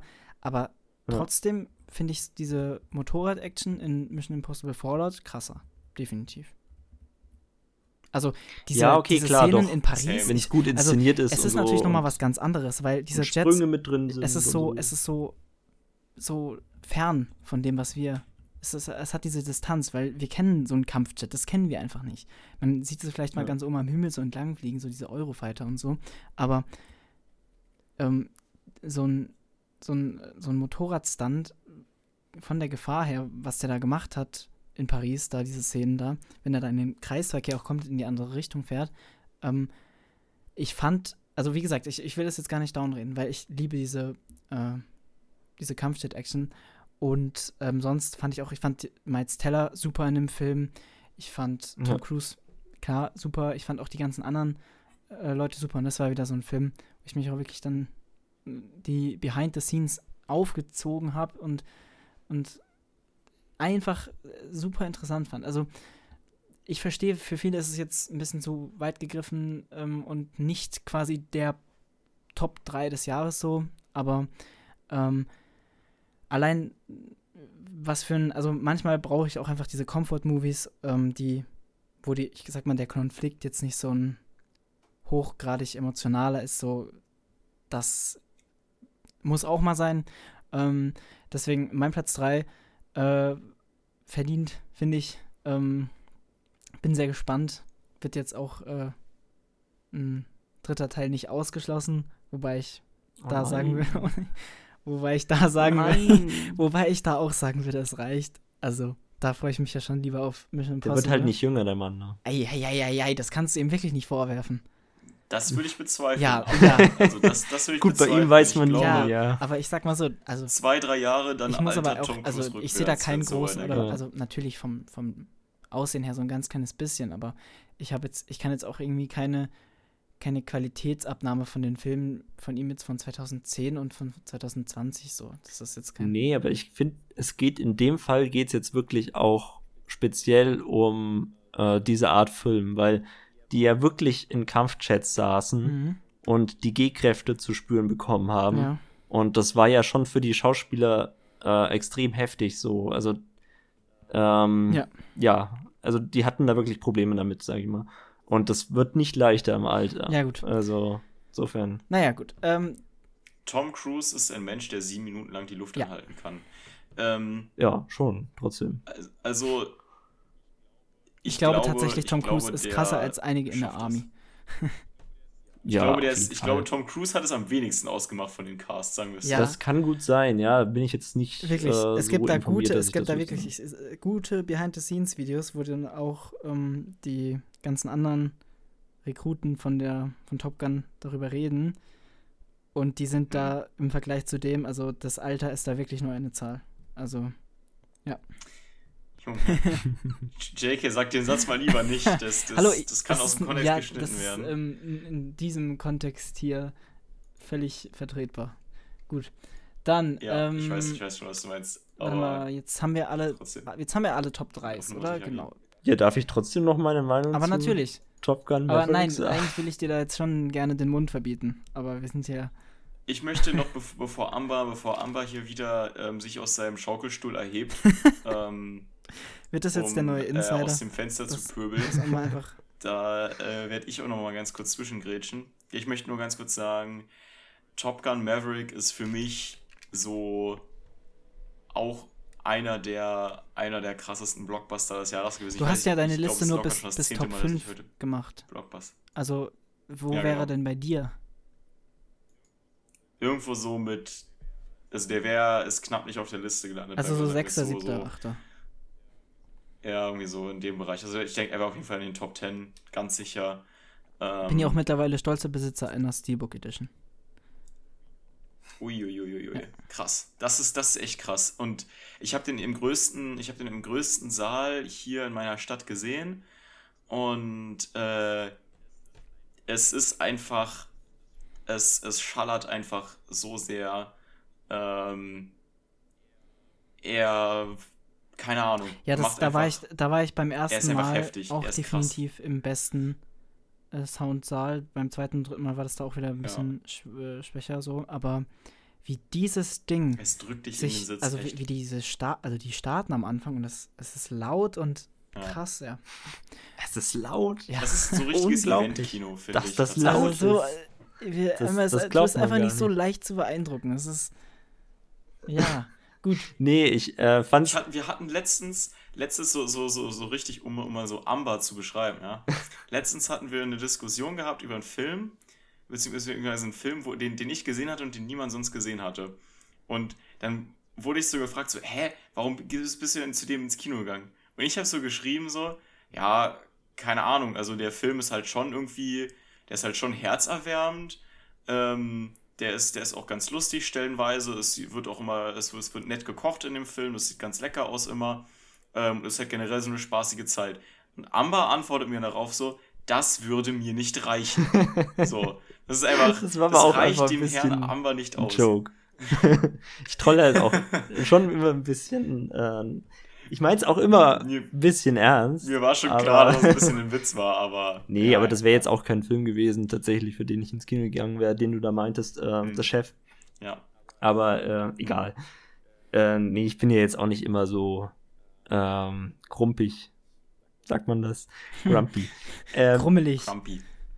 grummelig. Ja. Ähm, ja, also bei Top Gun fand ich die Action halt schon verdammt geil. Ja. Also zumindest im Finale. Wenigstens Das. Und, Und das- und das weißt ist du, und für mich ein jetzt großes hier Aber, die Frage, weißt du, dass im Finale das auch die Action ist, die Tom Cruise selber gemacht hat? Also die anderen, Ich dachte, er hätte Nein. alle nein, nein, nein. Action-Szenen. Die davor, die davor, Nee. ähm, wo er so äh, in diesen neueren Kampfjets fliegt, ähm, das ist nicht echt, oder was, also es ist echt, aber das haben halt äh, Navy-Piloten gemacht. Das enttäuscht mich jetzt aber schon. Oh. Ja, aber Das das, ist aber, das ist aber schon Ja. klar gewesen, dass er nicht alles. Jetzt kriegt er noch einen Stern ab. das kann aber nicht sein, Okay. nein, nein, nein. Ähm, gut, und die im Finale, da war er selber am Steuer. Genau. Ja, aber das war auf jeden Fall das Beste auch. Also das war am intensivsten. Ähm, am besten fand ich die Täuschkörper auf jeden Fall. Das ist, ist einfach so geil, wenn die aus dem Jet rausfliegen da und die äh, Raketen zerstören. Ähm, ja, das ist mega geil. Und generell. Täuschkörper waren schon cool. Ja. Und generell eben wirklich so diese, diese finale Se Sequenz, die sehr an Star Wars erinnert hat, wurde ja häufiger auch mal Mhm. Ja, äh, ja, ja. gesagt von Leuten und äh, absolut, aber das war jetzt für mich auch kein Problem. Ähm, das kann man schon mal klauen. Ich fand es auch immer sehr lustig, wie er dann der Feind als Schurkenstaat immer bezeichnet Ja, das finde ich schwierig. Ja. Das finde ich wirklich Bloß schwierig. nicht Äh, zu sagen, das wer das ist in Fand ich dieser, nicht so schwierig in dieser verdächtig sibirisch aussehenden Gegend. da. Mm, ja, ja. Wobei, ich glaube, wir sind alle zurzeit äh, nicht so äh, total positiv auf diese Gegend eingestellt. Aber ja, das ändert nichts daran, dass das ein bisschen so ein feiger Move irgendwie, finde ich, einfach ist. Äh, Ich fand es irgendwie lustig. Ich fand es tatsächlich auch ganz gut, dass es nicht exposed wurde. Naja. Und wie äh, ja, Jackie schon gesagt hat, es ist halt, es ist wirklich recht generisch einfach größtenteils die Story. Ähm, die Romanze ist furchtbar schnulzig und kitschig und grässlich. Und hat Also, mir gefallen. ich habe mich wirklich geschämt, dazu zu gucken. Die war schlimm. Die war Die wirklich war schlimm. wirklich Oh. Das ist auch der Grund, warum er, warum er nicht in meiner äh, Top 5 Aber, ist. aber Wer- so wer diese- präsent ist die dann ja auch nicht. Sie Ja, ist halt einfach genug. nervig, weil ich es schlimm finde, dass man, dass Jennifer Connelly in diesem Film nur gepackt wurde, weil sie halt einfach einen akzeptablen Körper hat, so und dass man nicht ähm, die, die Darstellerin aus dem ersten Teil nochmal rangeholt hat, einfach nur, weil sie jetzt, weil sie halt schon etwas deutlich, so etwas mehr gealtert ist, Ja. als Tom Cruise es ist, so, weißt du? Das ist schon traurig Und- irgendwo. ja, also keine Ahnung, es ist jetzt, das fand ich, fand ich schon ein bisschen sehr oberflächlich. Ja, fair dann. enough. Also der, das, Ähm, ja gut. Da muss man. Ja, und dann-. Nix gegen Jennifer Connelly, super Frau ähm, und hat sich natürlich auch unmenschlich gut gehalten. Ja, ja, auf jeden Fall. Ähm, kurze, kurze Anekdote ne, zu, äh, zu ihrer Figur. ähm, sie wird tatsächlich schon im ersten Teil erwähnt. Ja? Ach so, Ähm, ich dachte jetzt, ich dachte, du meinst mit Figur tatsächlich ihren Körper. Nein! Du packst jetzt so ein Fun so, Fact aus hey, ihr Body Mass Maße. Ja? Index, kurzer Fun Fact. Oh Gott. ähm, nein, ich meine, ich meine ihre ähm, die Figur, die sie spielt. Ja. Und äh, sie wird nämlich im ersten Teil erwähnt. Und zwar wird da erwähnt, dass ähm, äh, Maverick was mit der Tochter eines Generals hatte. Und das ist eben diese, äh, diese Figur, weil sie auch Tochter eines Generals ist in dem Film. Mhm. Ähm, es wird ja auch angedeutet in dem Film, dass die eine Vergangenheit miteinander hatten. Und jetzt kommt aber der eigentlich wirklich witzige Part von diesem Fun Fact. Und zwar in Top Gun 1 ist Maverick ja irgendwie so Anfang 20. Und Jennifer Connelly ist ja gut acht Jahre jünger als Tom Cruise. So, Oh mein Also- Gott. man fragt sich dann schon zu dem Zeitpunkt so, wenn das schon in Teil 1 etwas herliegt, wie alt war denn dann die Figur von Jennifer Oh, Connelly, shit. mit der Tom Cruise Ja gut, also Figur da kann was ich jetzt hatte? eigentlich perfekt zu meinem zweiten Platz überleiten. Soll ich? Okay. Soll ich? Interessant. Go äh, jetzt, jetzt haben wir schon die ganze Zeit immer nur über JKs Filme ja, geredet. Ja, nee, warte. Aber okay, wenn du so eine perfekte gut, Überleitung okay, hast, dann also mach. Also meinem zweiten Platz ist, äh, haben wir schon vorhin drüber geredet, ähm, Licorice Pizza. und ah, da spielt, also ja, okay, na, man kann bei, natürlich auf beiden Seiten auf fiktiver ja und auf realer anderes. Ebene überleiten, weil wir haben ja einmal war, ähm, ja. für die Leute, die nicht wissen, um was es geht, es geht, ich liebe es, diesen Film anderen zu präsentieren. Es ist nämlich einfach so dumm und man kann es so lustig äh, sagen. Und zwar, es geht um einen ähm, Kinderdarsteller, der 15 ist und gerne was mit einer 25-Jährigen hätte und dann noch ein Wasserbettgeschäft öffnet, eröffnet. Ähm, ganz grob. Hier, um was es geht. Also, ähm, Spannendste Story. Genau. oh. Es spielt außerdem noch in den 70ern. Ja. Das könnte man Und ähm, hier wird halt eben der 15-jährige Hauptdarsteller äh, auch von einem, ich glaube, 20, 23-jährigen oder wie alt ist der Typ? Der Sohn, ist Irgend der Sohn von, von, ähm, von Philip Seymour Hoffmann, oder? Wie man den ausspricht, ich weiß es nicht. Was, echt? Ja, ist es. Sein Vater, ja genau, sein Vater Krass. Philip Seymour Hoffmann. Ja, das, das, sieht man ihm ja, auch so ein bisschen an. Seymour, Seymour, Seymour Hoffmann. Okay. Ähm, genau. Ah, nee, tatsächlich. Er ist 19. Ja gut, also er war 18 bei den Produktionen dann so ungefähr. 18. Ach, okay. Und, ähm, aber er sieht halt einfach auch nicht aus wie 15. Er sieht halt einfach gefühlt nee, aus nee. wie 22. Ich hab's ihm aber abgekauft, so. Ich glaube ehrlich gesagt, wenn man. Ich hab's jetzt, ihm auch abgekauft. Selbst wenn man sich den Schauspieler mit 15 angeguckt hätte, finde ich, hätte er genau Ich hab's ihm abgekauft, aber, also aber denk, erst dann sicher. etwas Weiß später. Nicht. Also vom ersten Eindruck her nicht, aber dann im Film. Genau. Also mich hat's jetzt auch nicht wahnsinnig gestört, aber ich hatte schon immer das Gefühl, der ist erwachsener, als er sein soll es ist ja auch so Teil der Figur, dass er einfach erwachsener wirkt, als er eigentlich stimmt. ist mit 15. Ich glaube, also deswegen also hat es halt mich auch nicht so gestört, weil das zum Charakter passt einfach. Ja. Ja. Ja, äh, genau. Und ähm, es ist jetzt auch, also da muss ich jetzt vorsichtig sein, weil es ist, ich habe den Film im Januar gesehen, deswegen ist es schon sehr, sehr lang her und ich habe auch keinen Rewatch bisher gemacht. Ähm, deswegen, ähm, was mir so un unfassbar gut an diesem Film gefallen hat, ist, es hatte für mich so ein bisschen diesen, diesen, ähm, also jetzt nicht falsch verstehen, das sind komplett unterschiedliche Filme, aber es hatte so ein bisschen für mich diesen Once Upon a Time in Hollywood Charakter, dass es, man hat wirklich so eine, so eine wirklich richtig, richtig gute, äh, ja, so ein gutes Worldbuilding, so ein Setting, Kostüme, alles, man wurde so reingezogen in diese Welt. Ähm, das gepaart mit dieser ultra verrückten Story, die schon man, man wusste nicht, man wusste nicht, was, was kommt als nächstes. Ich wusste, dass mit dem Wasserbettgeschäft kommt irgendwann und mehr war mir nicht klar so. Ich habe den Trailer jetzt auch nicht, ich habe den ein oder zweimal gesehen gehabt. Ähm, und dann sitze ich da und habe einfach nur den Spaß meines Lebens. Wie gesagt, storytechnisch, ich weiß jetzt nicht, ob das, also es ist halt kreativ, aber es ist halt auch nicht irgendwie krass gut strukturiert oder so. Aber das kommt halt auch nicht drauf an. So, die, der, der Spaß an dem Film entsteht aus den Szenen an sich. So, wenn ja. man an einem übergeordneten Konzept interessiert ist und Filme nicht mag, die eben eher so für sich stehen, für sich stehende Szenen aneinandergereiht haben, dann ist das definitiv nicht der Film, den man schauen sollte, aber das. Ja, für ja. mich hat es trotzdem funktioniert, weil du beschreibst mich da eigentlich ganz gut. Ich bin eigentlich so jemand, der das nicht so gerne mag. Mhm. Ähm, ich bin ja auch nicht der allergrößte Fan jetzt von Once Upon a Time in Hollywood. Mhm. Ähm, aber hier hat es für mich besser funktioniert. Ja, ich bin großer ich Fan von Once Upon a Time in Hollywood und das war für mich so ein bisschen so die, die ähm, etwas lustigere Variante. Genau, ich glaube auch, weil es lustiger ist, hat es besser funktioniert. Hollywood deutlich ja, besser. Ja, deutlich besser. Ich, Pizza. Also Licorice Pizza hat mir auch gefallen. Aber. Ich bin jedenfalls unfassbar gucken, gespannt auf den Rewatch, weil ich, ich, also, das ist jetzt genau fast ein mhm. Jahr her, also in zwei, Mon äh, zwei, Monaten ist es dann ein Jahr her. Ähm, ich freue mich richtig drauf. Ich fand halt, Licorice Pizza hat mir am Ende des Tages nicht so viel irgendwie auf den Weg mitgegeben ich denke auch eigentlich kaum an den Film.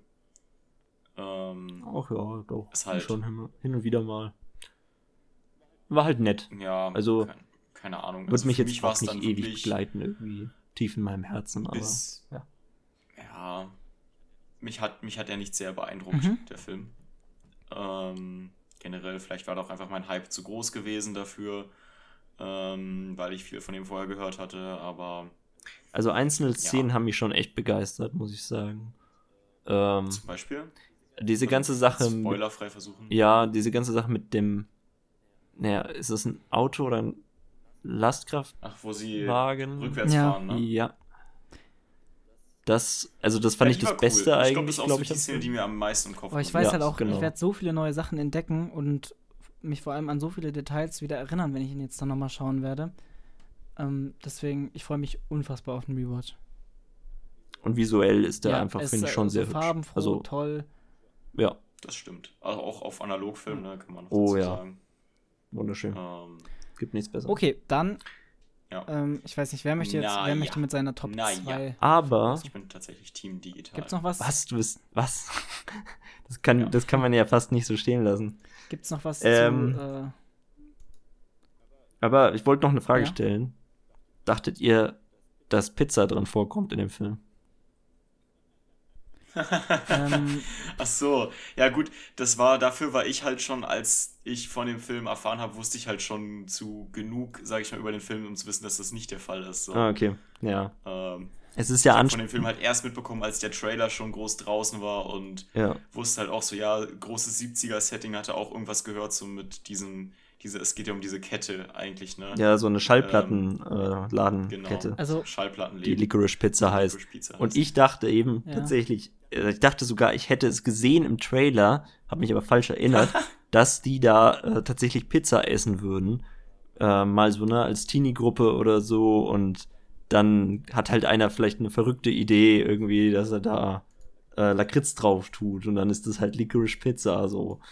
So dachte ich das. Und dann war ich so ein bisschen enttäuscht, dass keine Pizzaszene vorkam.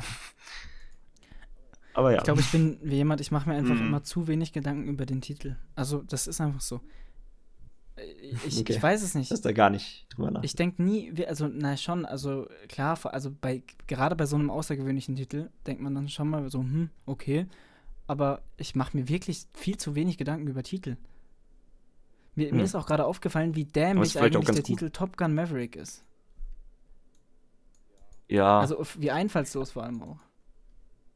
Also Top Gun ist ja diese Fliegerstaffel und Maverick ist ja, glaube Ja, ich, ist, das, ist sein Name, ist ne? halt- Sein ja, äh, gen- Codename. Das ist sein Fliegername. Das ist irgendwie. Ja. Hm.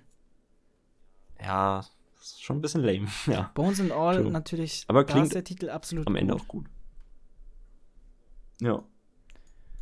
Ja, der ist auf jeden Fall interessant. Da fragt man sich, was steckt dahinter. Ja. Weißt du denn, was Bones and All bedeutet? Ohne zu spoilern. Du hast ja noch nicht gesehen, ne? Ja, also es geht ja um Kannibalismus, Ja. deswegen hätte ich jetzt Ah, gedacht, ja, gut, okay. geht's in die Ja, Richtung. natürlich. Gut, dann, ähm, wer möchte von euch, also mein Top 2 war das jetzt ja schon. Wer möchte seinen zweiten Platz vorstellen? Ähm, ja, ich würde Mhm. mal weitermachen. Mit äh, Decision to Leave. Ähm, das ist der, den habe ich diesen Herbst gesehen. Früher Herbst war das gewesen. Ähm, auf dem Filmfestival Cologne in Köln. Und der hat mich wirklich sehr beeindruckt. Ähm, ist von Park Chan-wook, den kennt man vielleicht am ehesten für äh, Old Boy aus Südkorea. Und es ist ein Krimi. Es geht um äh, es geht um ein äh, so Detektiv, nee, Detektiv sage ich jetzt sag ich schon, Det Det- Detective sozusagen, ne? Also Inspektor, ist das das sozusagen der, schon, der, der Beruf? Ja, ähm, also bei einem Polizisten, ne, der ermittelt, Ermittler, ein Ermittler. Ähm, und äh, als ein alter, als ein alter Mann beim Klettern äh, stürzt und stirbt, ähm, wird er halt untersucht und seine recht junge Ehefrau, die halt äh, Immigrantin ist aus China, ähm, die wird, wird dann quasi von ihm unter die Lupe genommen und beschattet und ohne zu viel spoilern zu wollen, sie ist halt in krassem Mordverdacht und gleichzeitig entwickelt sich da aber so eine Art Romanze zwischen den beiden dadurch, dass er sie halt so beschattet. Und ähm, der Film ist recht, ist sehr ruhig, aber auch gleichzeitig sehr äh, intim mit seinen Figuren. Und ähm, ist, hat an einigen Momenten ist er auch recht witzig, weil dann so irgendwie so Witze sehr trocken aus dem Nichts brechen manchmal. Es ist so, ich finde den schon fast britisch, den Humor ähm, von seiner Art her. Und cool. ähm, es halt, äh, ist halt sehr speziell. Wird schon, wird auf jeden Fall sagen, auch eher trau, also definitiv ein eher trauriger Film. Ähm, und ja, so ein hat auch so einen gewissen Noir-Anstrich natürlich. Ähm, durch so dieses Ermittler femme fatale Symbolik, die da natürlich drin ist. Ähm, ja, so wird so würd ich es quasi runterbrechen. Er hat es vor allem, was ich so am meisten äh, über den Film sagen kann, ist, dass er sehr besonders geschnitten ist. In dem, also in, in, in dem Schnitt vom Film steckt sehr viel Aufwand und sehr viel Intention. Ähm, und wenn man wirklich, also wenn man da auch so ein bisschen drauf achtet, mir wurde das auch vorher gesagt, finde ich, merkt man auch, dass der recht unkonventionell ist, oft der Schnitt. Und der oft manchmal auch so ein bisschen den Film dadurch etwas komplizierter erzählt, als er eigentlich sein muss. Aber was dem dann auch so eine gewisse Bereicherung gibt, weil man versucht, ein bisschen hinterher zu bleiben mit der Handlung so. Und sich dann da so einen Reim draus zu machen, dass man dann aktiver irgendwie an dem Film teilnimmt, hatte ich so das Gefühl. Das hat mir sehr gefallen. Hm. Klingt interessant. Hat der so ein bisschen was von Brügge sehen und sterben? Hm. Dafür finde ich, ist Brügge sehen und sterben noch zu comedy-lastig. Okay, ja. Ähm, und Brügge sehen, Brügge sehen und sterben ist ja eher so. Aber also ein gewissen, gewisses, gewisse Ähnlichkeiten hat es, weil Colin Farrell spielt ja in Brücke sehen und sterben die Hauptfigur und hat immer so einen konstanten Hundeblick, mhm. so ein bisschen, ne? Also, so als würde er ständig leiden. Und das hat der, das hat die Hauptfigur in Decision to Leave auf jeden Fall auch. Also der Ermittler ist eigentlich, äh, dem geht's eigentlich nur scheiße, dem geht's eigentlich nur dreckig Den die ganze Zeit. Den wollte ich mir Zeit. auch noch anschauen auf der ähm, aber da habe ich keine Tickets mehr bekommen. Das war. Hm. Ja, ein bisschen schade. Ähm, aber ist der, der jetzt schon draußen? Nee, äh, nicht, oder? Nee, der Woche. Aber da habe ich noch einen anderen, der kommt, glaube ich, erst nächstes Jahr. Dem ich auch noch mal ganz kurz hm? eine Honorable Mention geben will. Und zwar ist das hm. äh, Banshees of Inisherin. Oh, der ja. Da habe ich richtig ist, Bock drauf. den habe ich tatsächlich, als ich ihn im Kino gesehen habe, währenddessen so, war ich mir nicht ganz so sicher. Aber dann die nächsten paar Tage, als ich dann so über den Film nachgedacht habe, da fand ich, also es war, ich war da total übermüdet, als ich das geschaut habe. Deswegen hm. war das vielleicht nicht direkt beim ersten Mal so, ist er so angekommen, aber es, es ist wirklich eigentlich ein ultra lustiger Film. Also, da müsst ihr, also das kommt, Januar kommt jetzt raus dann, genau. Das sind ja dieselben Hauptdarsteller wie bei Brügge sehen und sterben. Ne? Und das ist ja, glaube ich, auch derselbe Regisseur. Ja. ja. Genau. Es ist wirklich unfassbar gute äh, Chemie, die da zwischen Colin Farrell und ben, Brandon Gleason ähm, funktioniert. Genau. Okay, dann. Ich bin schon sehr gespannt auf Emmas zweiten Platz, weil den wollte ich auch unbedingt sehen, aber habe ich leider irgendwie nicht getan. Oder verpasst. Ja, es handelt sich um den Nordmann. The Northman. Mm. Ähm, ja, äh, Darf ich was sagen? Ja, sag was. Wobei, nee, mach, er, er, gib, erst, gib erstmal du dein Plädoyer dazu, dann sage ich das quasi, wenn es zu meiner Meinung mhm. zu dem Film kommt. Oh, okay, du findest ihn nicht so stark. Hast du ihn gesehen? Wo hast du ihn gesehen? Dann können wir das auch mal andersrum machen. nee, das, ich habe mir auch fast schon überlegt, ob ich das als Guilty Pleasure nehme, weil es gibt, glaube ich, einige, die den nicht so stark finden. Wirklich? Also ähm, der ist bei mir auch eher als positiv als negativ abgespeichert. Ja, also ich glaube bei den meisten, aber bei vielen ist er dann halt nicht so weit oben, sondern die sagen so, ja, hat schon was, aber keine Ahnung, hätte zum Beispiel mehr Tiefe erwartet oder so oder gewollt. Aber ich finde, das braucht der Film gar nicht. Also ähm, der Film erzählt ja die Originalgeschichte, also die auch schon fiktional war, aber die Originalgeschichte zu Hamlet quasi, also auf die auf der Hamlet, äh, Shakespeares Hamlet basiert, mhm. nämlich die äh, Geschichte von Hamlet, ähm, da hat Shakespeare sich einfach ein Haar dazu gedacht, war total kreativ. Ähm, ja, ein Wikinger, ähm, der Rache üben will. Der ganz klassisch Rache üben will. Es ist ein klassischer Rachefilm, äh, ohne groß, große Schnörkel. Ähm, ja, und der ist aber meiner Meinung nach sehr gut inszeniert. Er ist sehr intens. Ähm, er bringt einfach diese Atmosphäre irgendwie der Zeit ähm, der Wikinger irgendwie sehr gut rüber. Er ist auch deutlich akkurater als alles andere, was man bisher so an Wikinger-Kino gesehen hat. Er ist jetzt immer noch nicht 100% irgendwie realistisch oder so. Das geht auch gar nicht. Dafür haben wir leider auch zu wenig Wissen über ähm, die Wikingerzeit, wie das da wirklich so alles aussah. Ähm, was man halt weiß, die Leute hatten eigentlich nicht Lederrüstungen äh, und äh, Undercuts. Ähm, ja, und hier ist es halt wirklich noch bestmöglich, finde ich, eigentlich dargestellt. Und zusätzlich hat man aber immer wieder durch Visionen und so auch ähm, die nordische Mythologie mit eingestreut. Ähm, und das wollte ich eigentlich schon immer mal auf der Leinwand einfach sehen, ähm, weil ich ein großer Fan so von diesem ganzen, äh, so von diesem nordischen bin irgendwie. Und äh, ja, deswegen war das eigentlich genau der Film für mich. Ähm, und trotzdem ist es jetzt dann eben nicht irgendwie mein absoluter Favorit oder so der letzten Jahre ge geworden, ähm, weil er schon auch ähm, ja ein bisschen seine Schwächen hat. Er äh, dümpelt manchmal auch so ein kleines bisschen vor sich hin. Also Anna Taylor Joy hat Aber, ja schon so ja. einen vollen Terminkalender. Die hat ja so viel gemacht die letzten zwei Jahre, wenn man das alles mal zusammenrechnet. The Northman, The Menu, Amsterdam, mhm. Last Night in Soho. Ja. Noch was? Ach ja, und äh, Robert Eggers, ne? Der Regisseur von The Lighthouse und The Witch. Ui. Das ist. Ja. Das, den ich sowieso immer mag. Ja. Also war trotzdem, war eine super Sache, auch wenn es noch hätte besser, äh, noch besser hätte sein können. Ähm, ja, es war ein Film für mich einfach.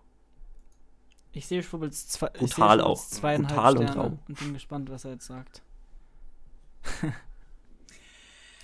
also, ich hatte heute ja überlegt, was ich ähm, was so für Filme nehme. Und wäre mir What is a Woman nicht noch spontan eingefallen, dann wäre Northman auf jeden Fall mein Pick gewesen für mhm. den schlechtesten Film. Wie kann das sein? Habe. So schlecht ist der doch nicht. Egal, was man, was man gegen den hat. Also, aber aber das, das sagt ja auch irgendwie schon was aus, wenn dein schlechtester Film dann 2,5 ist. Das kann ja auch nicht so scheiße sein. Ähm, ja, ich würde auch beim Rewatch auf jeden mhm. Fall runtergehen. So, also das Ding mit ähm, das Ding mit The Northman ist einfach, dass ich gar nicht mit diesem Film klargekommen bin. Es war wirklich, es war wirklich frustrierend, dem zuzugucken, weil alle Figuren so, so wirklich anstrengend dumm sind in diesem Film. Es ist, ich, ich hätte am liebsten, ich, ich, ich stand eigentlich innerlich, war ich schreiend, saß ich da, saß ich da im Kino, hätte am liebsten jedem in die Fresse geschlagen und gesagt, Junge, Bruder, was machst du gerade hier so? Was, was tust du hier?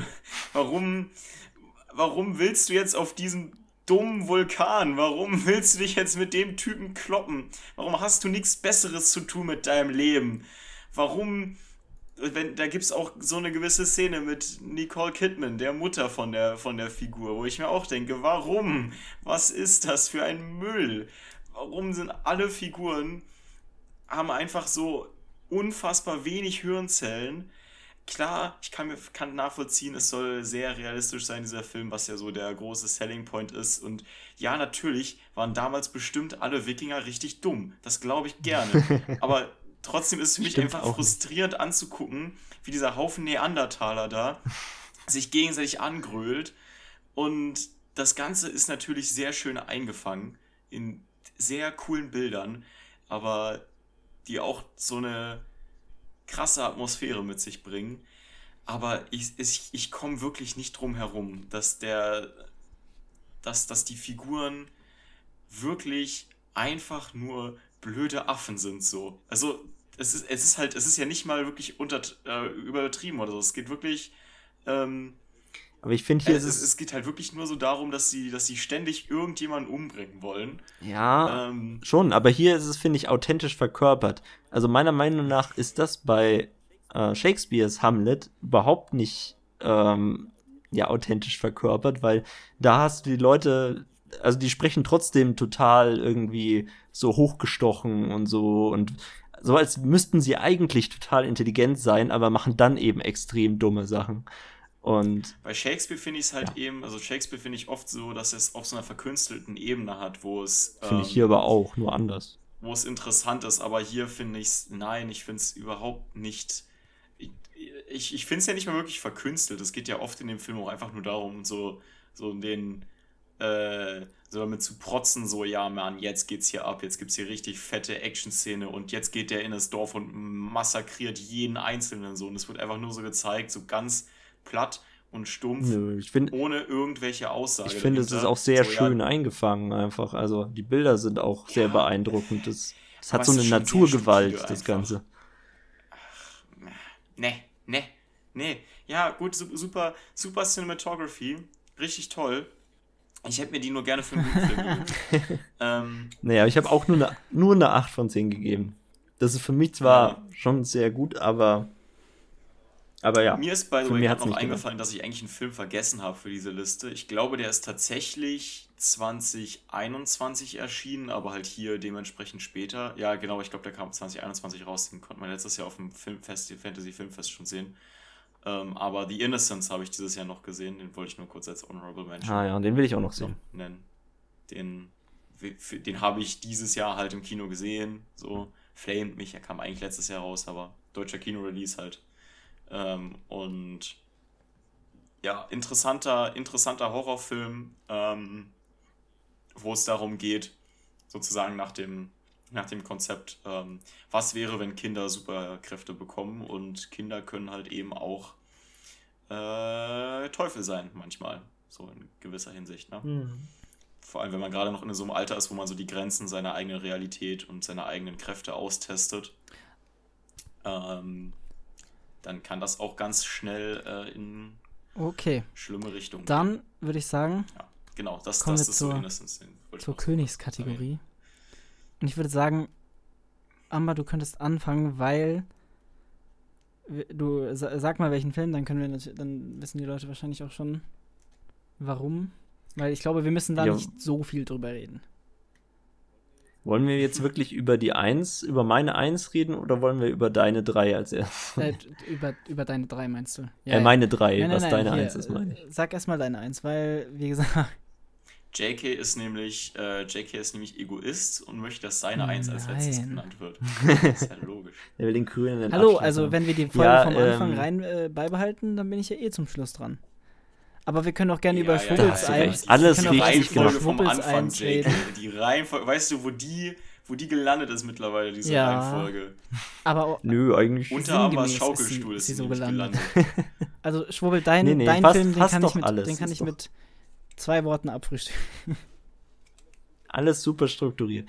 Also, Nein, ich mein, ähm, ja, bei mir ist der erste Platz. ersten Platz ja schon gesprochen haben. Genau, ey, nimm mir das doch nicht vorweg. Jetzt Leute machst du die Struktur kaputt. also, im Westen also, nichts Neues. Ja. Punkt haben wir schon letzte Folge drüber geredet. Ähm, ja, er ist, ist ein intensiver Antikriegsfilm, was ich immer beeindruckend finde. Ich glaube, das ist fast das Genre, das mich am meisten generell beeindrucken kann. Also ich habe auch nicht so lange nach im Westen nichts Neues dann äh, Come and See zum ersten Mal gesehen, also im Deutschen Come and See auch. Ähm, und das war für mich eben auch ganz selten bei mir eine 10 von 10. Und ähm, auch wenn da jetzt vielleicht so objektiv gesehen äh, im Westen nichts Neues nicht rankommt, äh, ist es für mich einfach auch ein extrem starker Antikriegsfilm gewesen. Ähm, wir haben ja die Kritikpunkte eigentlich schon genannt, was man jetzt vielleicht da nicht so toll dran finden kann. Mittlerweile habe ich auch noch ein paar mehr gehört von eingefleischten Buchlesern, die das deswegen ganz schlimm finden, weil so viel abweicht von der Originalhandlung vom Buch. Ähm, was ich ehrlich gesagt immer noch nicht so ganz verstehen kann, weil, ja klar, da ist einiges anders, aber als Film funktioniert es halt verdammt gut, meiner Meinung nach zumindest.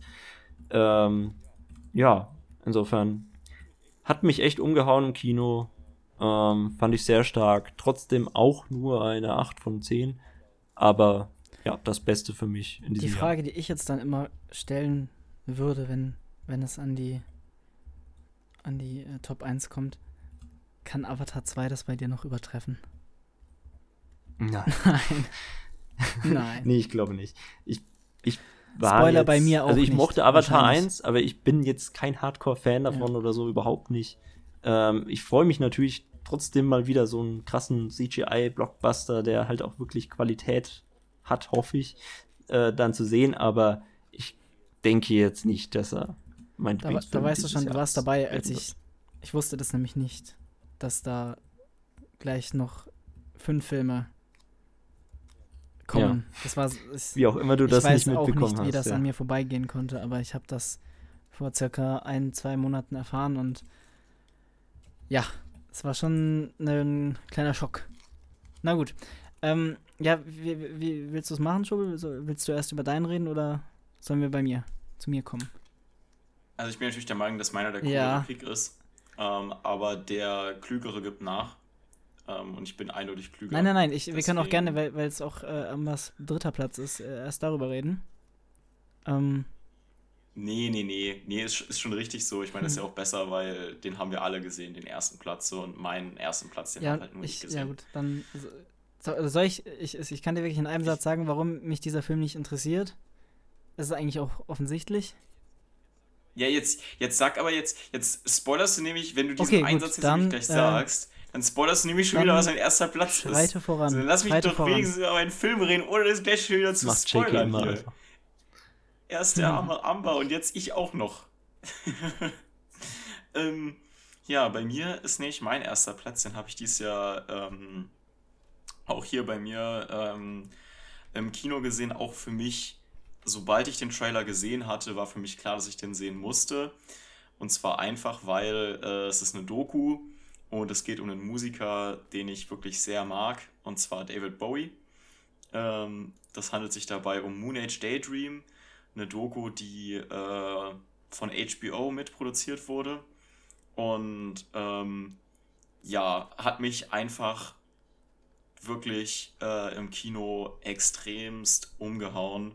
Ich mag David Bowie sehr. Ich finde, das ist eine sehr spannende Kunstfigur auf vielerlei Ebenen. Also hat halt so extrem coole Ideen in die Rockmusik gebracht und natürlich auch in den, in den Mainstream damit, dass er sich selbst halt so ähm, oft wieder neu erfunden hat als, als Ziggy Stardust, also wie so ein wie so ein Actionheld so ein bisschen im, im Weltall oder. Was ist denn Siggy äh, für ein Name? Sorry. Ähm, das ist ja mega lame. Ja, das ist so, das ist jetzt so ein bisschen so ein bisschen David Bowie-Thema, aber ähm, oder halt sich selbst so auf der Bühne, also er, er hat sich selbst so als Mann gesehen, aber zum Beispiel auf der Bühne als David Bowie wollte er dann ähm, wie eine geschlechtslose Figur, wie so eine griechische Gottheit auftreten ähm, und hat auch der, der Film profitiert natürlich auch extremst davon, dass David Bowie einfach fürchterlich viel gemacht hat. Also er auch in Filmen dabei war, äh, selbst gefilmt hat, experimentell selbst gefilmt hat, ähm, Kunst gemacht hat und so weiter und so fort. Also sich nicht nur so auf die Musik beschränkt hat. Der Film, das ist keine erzählerische Doku, also es gibt quasi keinen Erzähler darüber, sondern es ist nur es ist halt nur Impression quasi von David Bowie so recht chronologisch aneinander geschnitten, dass sie halt seine Karriere abdecken. Ähm, ich finde, äh, ich bin jetzt auch selber nicht der größte Bowie-Experte, muss ich dazu sagen. Ne? Also ich höre wirklich gerne seine Musik, aber ich habe mich jetzt auch nicht immer mit der Materie auseinandergesetzt. Aber ähm, die, sein, sein Wesen und seine Art und seine, seine Werke sind einfach extrem interessant und deswegen ist das hier natürlich zwangsläufig ein bisschen mehr, auch einfach, weil ich David Bowie so krass finde, dass ich auch diese Doku so cool finde. Aber ich finde halt auch gleichzeitig, dass die Doku, selbst jemand, der jetzt die Musik nicht so sehr mag oder sich damit auskennt, kann die gucken und wird auf jeden Fall mitkriegen, warum David Bowie so heftig ist und warum er so gefeiert wird, auch wenn man ihn dann selber vielleicht gar nicht so sehr mag. Aber man, es vermittelt ein gutes Bild davon. Es klärt gut diesen Mythos auf. Und hier nochmal ein kleiner, kleiner Exkurs.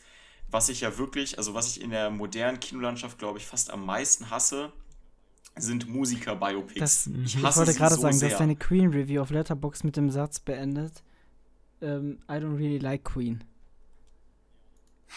Ja, das stimmt. Wow. Also, ähm, aber es ist, es ist nicht, nicht, nicht, weil ich Queen jetzt nicht so. Nee, weil das ist so halt eben auch das mag, Ding. Ich aber, bin Musik, ähm, musikgeschichtlich und so. Ich bin wirklich, was Musik angeht, ich bin in, ich bin in meiner eigenen Bubble ja, gefangen. Ja. Ich bin so in meiner eigenen Bubble gefangen und ich könnte dir jetzt aus dem Stegreif keinen Song von David Bowie nennen. Ich kenne den Namen, aber ich habe keinen Plan von dem Typen. Nein, nicht, nicht einen. einen. Nicht, wenn ich Krass. jetzt einen hören ja, würde, der ultra bekannt ist, könnte ich bestimmt sagen, ah, okay, ja, schon mal gehört und so. Aber ich könnte dir jetzt keinen irgendwie vorsummen oder so. Und deswegen ist es halt auch so eine Sache. Ich, ich könnte zum Beispiel jeden verstehen, der 2018 sagen würde, mhm. Queen ist, äh, Bohemian Rhapsody ist sein Lieblingsfilm des Jahres so. Und genauso kann ich dich jetzt verstehen, wenn du den Musiker magst, dass das halt dein Platz 1 ist, weil das eine super tolle Möglichkeit ja. ist, so, so Biopics oder Dokus oder was weiß ich so, da richtig reinzugehen. Ich fand zum ja. Beispiel, was ich jetzt, ähm, ich glaube, das ist auch noch von diesem Jahr. Ich kann, kann, kann ich, kann ich noch mal noch meinen, ja. noch meinen Punkt ausführen. Und zwar habe ich nämlich einen Punkt zu Biopics und warum ich Biopics so sehr hasse. Ähm, Bohemian Rhapsody ist, ist ein Biopic über Queen und ich mag den Film nicht. Es ist nicht, dass ich diesen Film nicht mag, weil ich Queen so wenig mag. Es ist nur, dass der Film für mich halt keinen Bonus bekommt, dadurch, dass ich Queen mag. So. Ähm, ich finde, was ich an Biopics schlimm finde, und da gebe ich einfach mal so ein Beispiel dazu ab. Biopics sind halt recht Mainstream. Und so jemand, ich denke mal, jemand auf der Straße wird von Queen gehört haben, auch wenn er nicht unbedingt so sich mit der Band auskennt, kennt die Musik nicht wirklich, geht ins Kino, guckt sich diesen Film an um halt so zu sagen, so ja, okay, dann habe ich halt so ein bisschen so, was ja, von Queen gelernt, so sozusagen so. Und das ist halt ein cooler Blockbuster, habe ich im Kino geguckt. Und, und eine Freundin, eine Freundin von mir, ähm, es gibt ja noch ein anderes, es gibt ja noch ein anderes Musiker-Biopic, was so in den letzten Jahren recht groß rausgekommen ist, das war so Rocketman gewesen, ob mhm. ihr davon vielleicht auch mit, mitbekommen habt über Elton John. Ähm, und eine, eine, eine, gute Freundin von mir hat beide Filme gesehen und hat danach gesagt so, ja, also die Leben von den beiden Figuren waren ja schon irgendwie so fast das gleiche so, ne? Und das hat mich richtig, richtig aufgeregt. Und zwar, weil klar, wenn du, wenn du nichts über Elton John weißt, nichts über Freddie Mercury weißt, dann guckst du die beiden Filme, die halt die fast die gleiche Geschichte erzählen über einen homosexuellen Mann, der äh, Musik macht und der sich dann so in Drogen verwirrt und äh, da so einen Absturz hat und am Ende aber quasi wieder zum Guten konvertiert wird, so ein bisschen. Und denkst du so, boah, ja, die hatten voll das gleiche Leben. Und das ist halt so, ich finde, Biopics bringen immer so eine extrem oberflächliche, fiktionalisierte Version von diesen, von den Leben einer, von dem Leben eines Musikers auf die Leinwand. Ich finde das wirklich ekelhaft ähm, und hatte auch kurze Angst, als ich erfahren habe, dass Moon Age Daydream rauskam, dass es ein Biopic sein wird über David Bowie. Ich hätte, ich hätte wirklich, ich hätte kotzen können, wenn das so gewesen wäre. Aber zum Glück ist es das nicht. Und deswegen meine ich damit so, ähm, ich fände es, ich finde es immer nicht so, ich, ich, ich würde es nicht wirklich unterstützen, sich so Biopics von Musikern anzugucken, wenn man jetzt nicht so viel unbedingt über die weiß, weil die halt einfach oft ein falsches Bild vermitteln. Aber ich kann jedem empfehlen, der sich jetzt, der nicht unbedingt David Bowie hört, der ihn jetzt nicht wirklich kennt, ähm, sich diesen Film anzugucken. Und es ist auch keine Schande, das finde ich wirklich richtig gut, zu sagen, okay, nach einer halben Stunde, okay, ich höre jetzt auf. Weil das ist wirklich ein Film, den kannst du jederzeit mittendrin abbrechen und hast trotzdem ein gutes, vollständiges Bild mitgenommen von etwas. So, also das finde ich halt, das finde ich halt krass an Moon Age Daydream. Du musst, selbst, selbst wenn du da nicht so enthusiastisch drin bist, du musst ihn halt nicht mal zu Ende gucken. Und trotzdem hast du was daraus mitgenommen. Deswegen Moon Age Daydream, richtig krasser Film. Ähm, fand ich mega. Ich finde, du hast es wunderbar ausgeführt, ähm, warum du Biopics nicht ja. magst. Ich habe das total verstanden. Und trotzdem ein Biopic auf deinem ersten Platz ist. Aber ist es, oder ist es kein. Ja, ist, ist ja, Biopic, ja, ist ja nicht so wirklich eins, hat er ja ausgeführt. Es ist kein Biopic, es ja. ist eine Doku. Hä? JK. Nee, wie gesagt, ich, ich, da, also ich, ähm, nee, ich kann dich da auf jeden Fall voll verstehen. Immer, also, Biopic, aber es ist schon eine Doku. Nein. Ich dachte das, Ja. glaube ich, auch, aber ich habe mich Allein- damit auch mal, kaum beschäftigt, das, weil ich. Das Cover und so, das sieht alles so Biopic-mäßig aus. Ja, und es geht mir halt wie dir, JK, muss ich sagen, bei dem Film. Mich interessiert halt David Ja. Bowie null. Ähm, Ja. Ich habe nichts mit dem am Hut, so. Also ich höre ich höre ja eigentlich immer so durch alle Musikgenres ein bisschen durch, aber wo ich wirklich am schwächsten bin, sind, glaube ich, so die Popgrößen. Irgendwie so. Hm. Äh, David Bowie eben. Äh, hier. Der ist Elton auch John. ultra lang, der, der ist doch auch über zwei Stunden lang so. Also, Also mit Queen kann ich da noch am Ja, meisten ich- ja, anfangen. ja, ich ja auch ein, ich mag. Bohemian Rhapsody auch sehr. Als Film. Ja. Den fand ich auch gut. Schmutz. Okay, Nee. Nee, ich mochte den, aber ich. verstehe auf jeden Fall, was du meinst. Und du hast absolut Ja. recht, es fiktionalisiert auf jeden Fall ähm, die Leben dieser Menschen. Und das muss Mhm. ja immer gleich enden, weil du kannst ja nicht, also du willst die Leute ja auch nicht irgendwie als Antihelden darstellen, du willst sie nicht irgendwie als Versager darstellen. Und so natürlich ist am Ende noch mal dieses, hey, und er hat sich doch irgendwie gerafft und er ist doch eigentlich Ja, ein ja. super Typ irgendwie. Äh, muss ja da sein, weil er ist ja der Held der Geschichte, klar. Ähm, und das ist halt Ja. schwierig äh, bei so echten Persönlichkeiten, ja. Auf jeden Fall.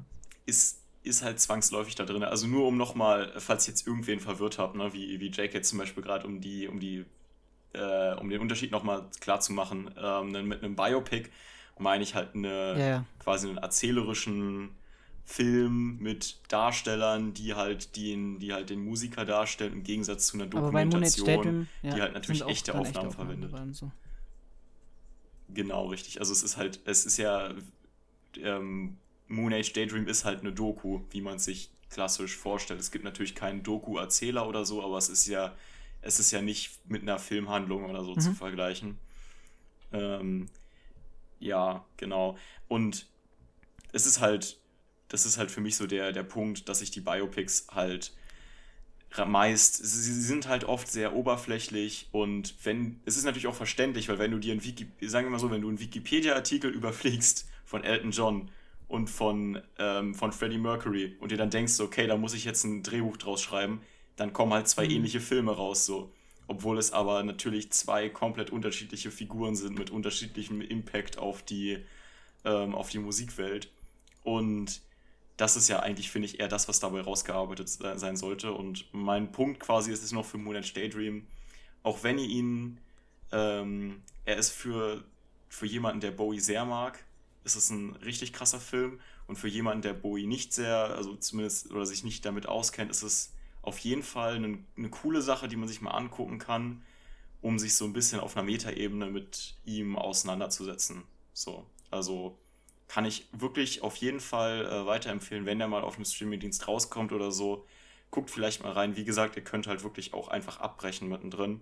Das ist nicht schlimm. Ähm, es lohnt Strobel sich. findet euch dann und zwingt euch den bis zum Ende dann zu Ja, schauen. Strobel findet mich dann. Nein, nee, wirklich. Oh, Ja. oh, ohne Mist, das ist echt cool. Ich fand, ich habe schon nach einer, nach, nach einer halben Stunde vom Film, habe ich echt schon gedacht, so, boah, krass. Ich, ich habe so viel mitgenommen, ich könnte jetzt einfach nach Hause gehen, aber dann geht der Film einfach noch anderthalb Stunden weiter und es kommt einfach mehr. Es kommt einfach immer mehr. Das ist so heftig. Gut, Ja. dann kommen wir jetzt zu meinem ersten Platz und natürlich auch gleichzeitig Ambers dritten Platz. Möchtest du anfangen? Oder möchtest du, möchtest du kann mich ich dann machen. runterreden? Also, Oh, lass mal Amber runterreden, bitte. Lass, lass Aber, Amber äh, dann wieder richtig haten für seinen ja, Drittlieblingsfilm eben, im das- das geht ja nicht, äh. meinen ersten, also es ist ja mein erster Platz. Ja, Ja. aber ich, also ich will Ja. da jetzt auch da keinen Strick draus drehen, dass du den als Nummer Mhm. 1 hast. Ähm, Schwurbel schon. Ist ein guter Film. The Batman. Natürlich. Ich werde Ja. richtig haten, Leute. Ready meine Mhm. Fäuste schon. Also äh, der Fledermausmann, ne? Der Fledermaus, ne? ähm, Mhm. ist cool. Ist einfach cool. Der ist echt cool. Der sieht halt mega geil aus schon mal. Das ist äh, fast auch das Wichtigste an dem Film, muss man sagen. Ich finde, es ist das Das Wichtigste. ist das ja. Wichtigste. Eigentlich ist es das Wichtigste. Weil, ganz ehrlich, das ist wirklich.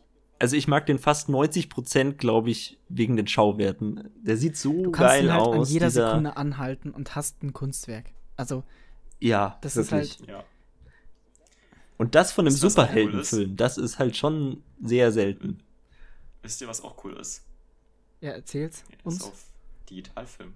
Er ist auf Digitalfilm. Ja. Ähm, Ja, ja. Ich ja. so mal einwerfen zu unserer digital Nee, klar, aber Ne? ich meine, der, der spielt ja schon auch Also, damit das er eigentlich aussieht, als wenn er analog wäre, finde ich. Hm. Haben sie halt toll hingekriegt, ja, klar. Aber, also deswegen ist das jetzt für mich kein Argument gegen Analogfilm.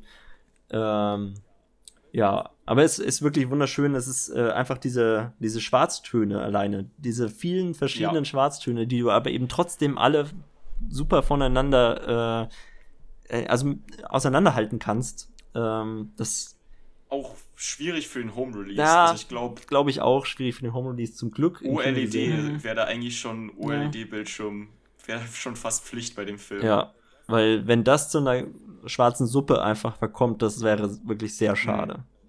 Weil ja, dann, dann hast du wirklich, dann hast du, glaube ich, 90% des Films eben ich einfach sagen, schwarz. kaufen Sie ein, Weil Ja. es, es kommt Ja. so viel schwarz kaufen Sie darin ein vor. Batman Steelbook und erhalten Sie einen OLED 65 Zoll Fernseher gratis dazu. Beste Angebot aller Das Zeiten. Ganze nur zum lappigen Preis von 2500 Euro. nee, nee, nee, da natürlich äh, bleibt es schon bei 30 Euro für die Steelbook. Klar. Ja, nee. klar. Ähm, Die kostet 30 boah, ich Euro habe nur sie mir Steelbook. für 25 gekauft. Oder für 30 oder Das so. Stahlbuch. Junge, das ist ja wirklich schlimm, diese Folge. okay, also, äh, The Batman. Ich kann natürlich zustimmen, das Visuelle ist halt schon mit das Beste am Film. Aber für mich ist es halt auch einfach erstmal mein mittlerweile einfach persönlich liebster Superheldenfilm. Und ähm, ich mag Superheldenfilme, ich mag die Marvel-Filme in, in, den ersten, in der ersten Phase vor allem. Ich mag, ähm, ich mag die Dark Knight-Trilogie. Äh, ich mag ähm, auch äh, hier äh, Agents of Shield ist natürlich jetzt nochmal ein bisschen was anderes, aber geht auch so ein bisschen in die Richtung.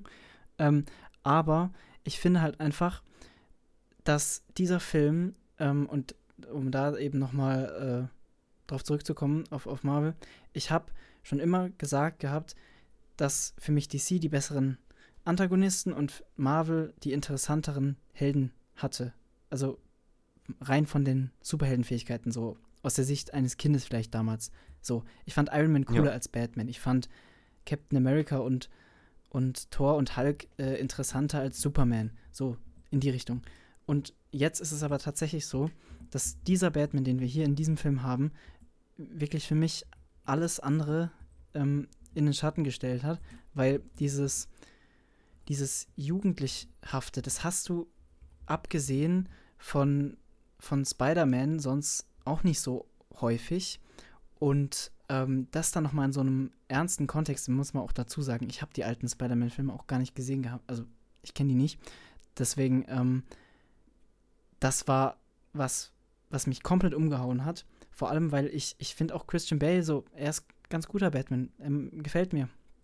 Aber Robert Pattinson hat für mich einfach nochmal so einen ganz anderen Blickwinkel hervorgerufen und so ziemlich alle Figuren in diesem Film harmonieren bei mir, dass ich diese Geschichte auch an sich so aufgesogen habe und jede Sekunde wirklich komplett beim ersten Mal äh, auch äh, gespannt war, was passiert jetzt als nächstes, was kommt jetzt. So, ähm, das Ganze hat sich für mich auch teilweise angefühlt wie so ein, wie als würde ich gerade so ein Videospiel spielen. So gerade zum Beispiel in der Szene, wo äh, Catwoman dann da so, wo die Kamera auch kurz in die POV-Sicht geht ähm, und dann, so und dann auf diesen, auf diesen, ähm, diese. auf den äh, zuläuft, auf den, ähm, wie heißt der jetzt nochmal, der äh, Falcone, genau, Falcone.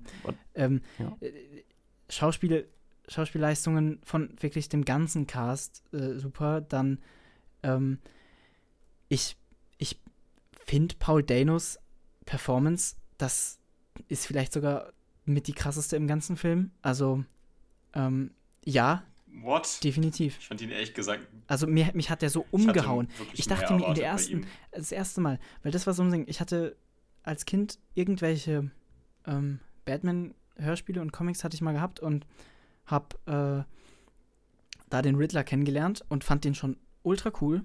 Und dann sehe ich dieses Kostüm und denke mir, was ist das? Also, was, was, das ist jetzt irgendwie komplett was Neues und so. Ne? Und dann, ich, dann schaue ich diesen Film und ich denke mir, Alter, wie behindert, äh, okay, das wollen wir jetzt nicht so sagen, äh, wie, ähm, da, dafür entschuldige ich mich, wie, äh, wir, wir können, wir wollen jetzt keinen Ableismus reinbringen, ähm, wie schlecht wäre das oder wie scheiße wäre das, wenn man jetzt so einen, ähm, so einen bunten Anzug da hätte und alles irgendwie knallig wäre und da dann mit dieser Psychostimme. Das, wär, das hätte einfach nicht gepasst. Dieser, dieser neue Look mit dieser Maske, der dann auch am Ende dann nochmal aufgegriffen wird von den ganzen Fans. Unfassbar gut. Und Ja, der ist cool, aber dafür Ja, kann der Paul Dano ja, klar, nichts, möchte aber ich mal dann- so anmerken, ne? in Kombination mit seinem Schauspiel, also das war, da- das hat mich komplett Ja. äh, abgeholt. Es ist einfach ein War Film, der, gut, der für, für mich also, Gut perfekt ist in seiner, in seiner, in seiner Darstellung als auch als ähm, Krimi. Batman ist nicht nur jemand, der draufhaut. Er ist jemand, der draufhaut, aber er ist auch jemand, der nachdenkt und der, der eben als Detektiv Aber er arbeitet. löst alle Rätsel sofort. Ist, ist das, ist das Ja. deine Sofort. Kritik? das ist sehr Das ist Okay. eine Kritik. Ja, gut. Darauf habe ich noch nicht so geachtet bisher, muss ich zugeben. das ist, das ist sehr konstruiert, dass finde ich immer, dass das der Riddler irgendwelche komischen Wortspiele hat, die dann natürlich auf die Batman natürlich Mhm. sofort die Antwort weiß. Ja. So als ich, ich, was ich mir dann denke, ist so, das ist ja nicht, dass bei diesen komischen Wortspielen ähm, die Lösung so dadurch er erkommt, dass du so ein krasses Genie bist, sondern, sondern dadurch kommt, dass du vermutlich irgendeinen so komischen Wortspiel äh, Subreddit abonniert hast. ähm, So Kreuzworträtsel also macht er einfach ja, vermutlich, Woche. vermutlich ist er einfach krass im Kreuzworträtsel, dieser Batman. Ähm, fand ich ein bisschen lä- lächerlich. Ich finde Paul Dano unter der Maske, klar ist er cool, ähm, gefällt mir auch, aber wenn er die Maske absetzt, fand ich ihn ehrlich gesagt schon eigentlich ein bisschen Ich finde, das- Figur. Ja, aber soll er ich ja finde, auch das sein. ist eben das irgendwie. Krasse oder das, das, das Gute, weil du hast eben diesen Riddler und du erwartest dieses Gesicht nicht. Es schaut gefühlt, also ich gebe dir recht, er schaut einfach aus wie so ein Milchbubi, wenn er seine Maske abnimmt. Ja. Ja gut, aber das ist ja Paul Dano. Da habe ich ja kein Problem mit. Also Ich zum finde, Beispiel, dieses runde Gesicht passt einfach nicht. guck dir Prisoners an. In Prisoners ist er mega krass Oh, und hat ja. eine ähnliche Rolle. Ja, Da hat er aber trotzdem, ich finde, Ja, ich finde, was dieses Gesicht ist eins, das erwartet man da einfach nicht und dann kommt halt trotzdem so ein Mensch so. Naja. Also, mich hat ja jetzt nicht überrascht, dass, dass das Gesicht von ihm das von Paul Dano ist, weil ich ja schon wusste, dass da Paul Dano mitspielt True. und ich tatsächlich auch das Gesicht von Paul Dano kannte. ähm, aber, also, das hat mich jetzt nicht so überrascht, aber ich fand halt, ich fand ihn irgendwie so belustigend, Ja, ich aber mein, das will ich jetzt auch gar nicht so. ich kann das sogar verstehen. Also ich kann das sogar verstehen. Wenn man, wenn man den da nicht so. ernst nehmen kann, dann gut. Ja. Für mich ist es das Geniale, dass es diese Zweiseitigkeit gibt. Es ist ja auch gerade am Ende, er schreit dann ja auch so, wenn er dann auch so. Nee, das- das jetzt- Nee, Das ich meinte, ja, ja, ich meinte aber so auch eher ab, so, wenn er sich, wenn er sich Alter. ärgert, dass eben etwas nicht so läuft, wie er es sich vorgestellt hat. Achso. Genau. Das fand ich sogar Ähm, cool. Und Ja, ich klar. muss Das ehrlich sagen, cool. ja, die Besetzung für den Joker dann, also jetzt auch, ich habe ihn jetzt ja auch Mhm. gerade erst letztlich wieder gesehen in Benches of Inisherin. Ähm, wie heißt der nochmal?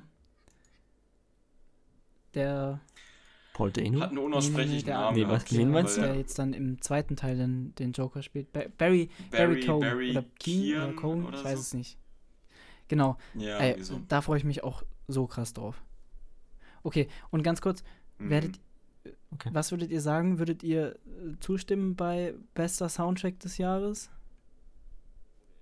Weil Oder er ist schon sehr weit. der, vorne definitiv, auf jeden Fall. Ich äh, hab den unfassbar im Kopf immer noch. Ja, also ich höre den auch immer wieder mal, ja. Ich fand den so geil. Krass, Definitiv. okay. Ich fand, ähm, den besten Soundtrack des Jahres hatte eindeutig House of the Na Dragon. gut, okay, Ähm, äh, Serien mit dazu. Warte Mm, Ja, mal, ja. Ist das ein Witz? Auch gut. Ist das, ein, ist das jetzt ein Witz oder weil das Intro Wieso? dasselbe ist? Nein, nein, nein. Ja, nee, das ist ja, der Soundtrack ist ja nicht nur das Intro. Ja, eben. Da habe ich jetzt aber gerade gar nichts im Kopf, so muss Ähm, ich sagen.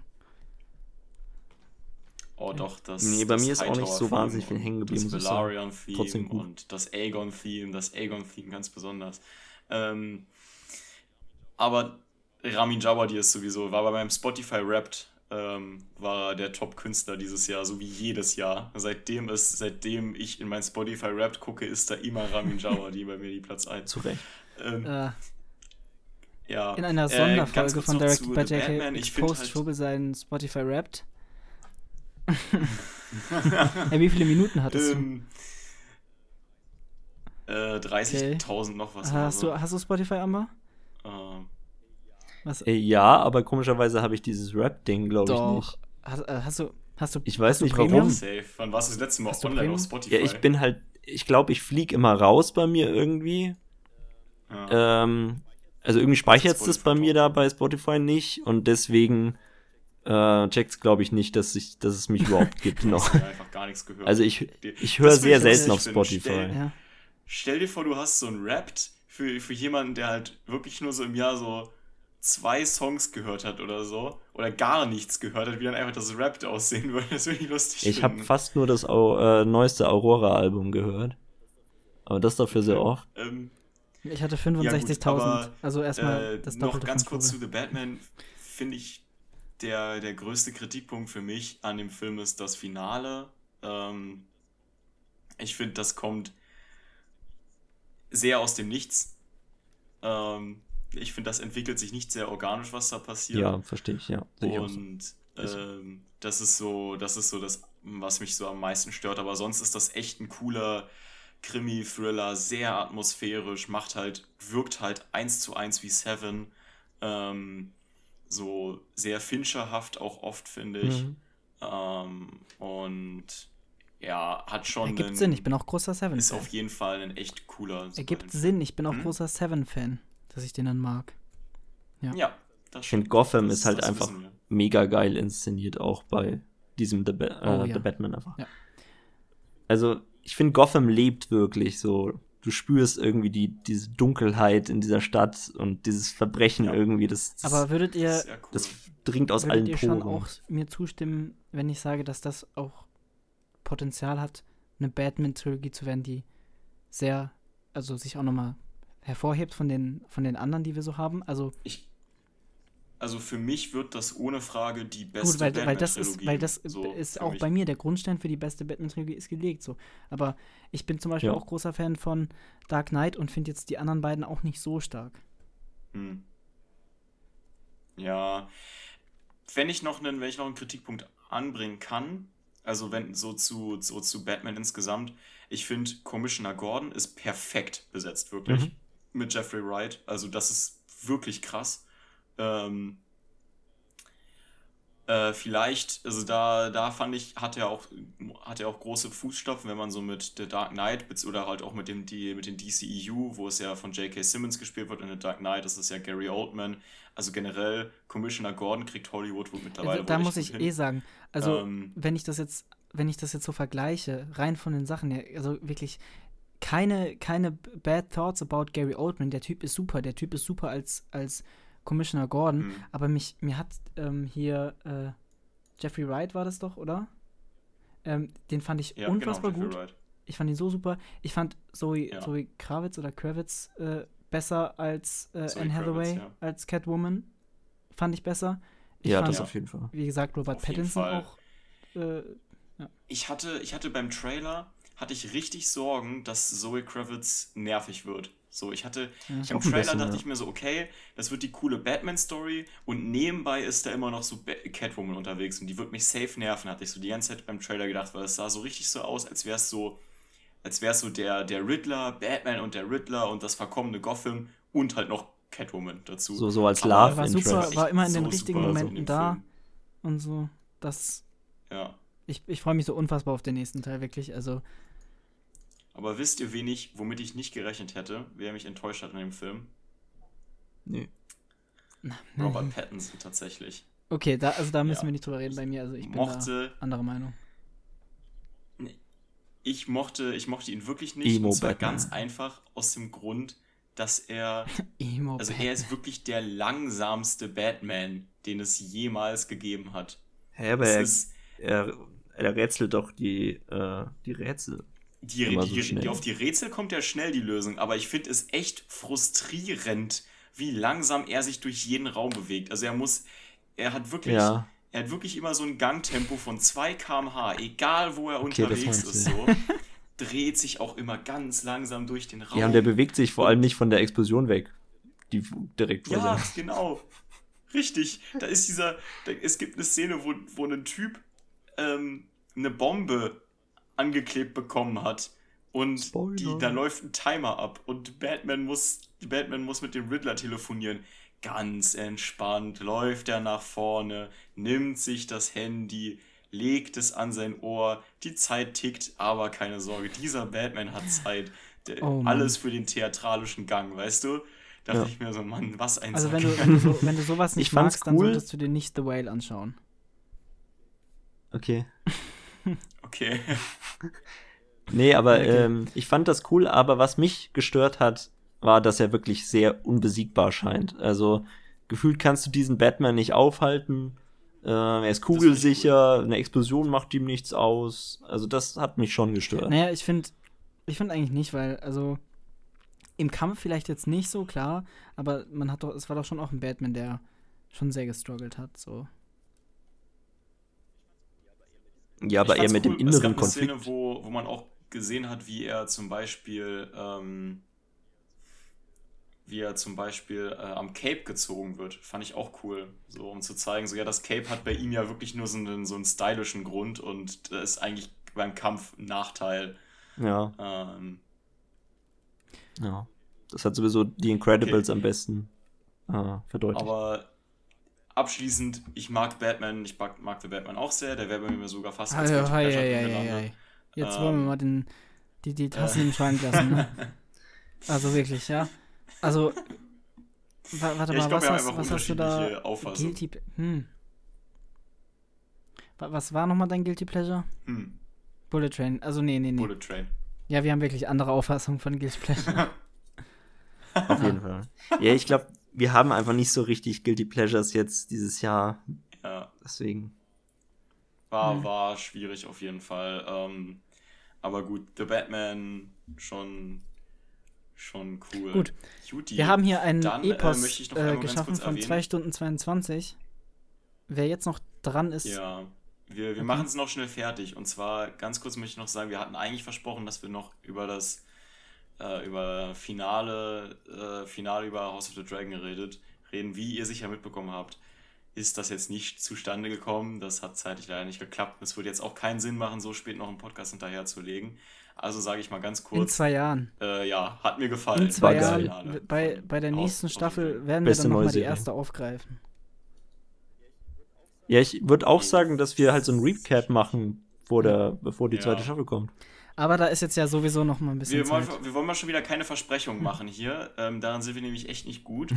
ähm, und bevor wir irgendwas bevor wir noch, versprechen, bevor wir noch was Blödes versprechen, möchte ich noch heute. sagen, dass ich vielleicht, wenn die anderen beiden, so. da die beiden schon gesagt haben, dass sie Avatar wahrscheinlich eher erst ähm, Och Mann, jetzt macht wahrscheinlich eher erst nächstes Jahr, nicht doch dieses Jahr schon. Ich werde wahrscheinlich dann einfach ja äh, falls äh, das Problem ist, bei mir ist das zeitlich ziemlich schwierig, ähm, quasi da noch einen Podcast aufzunehmen.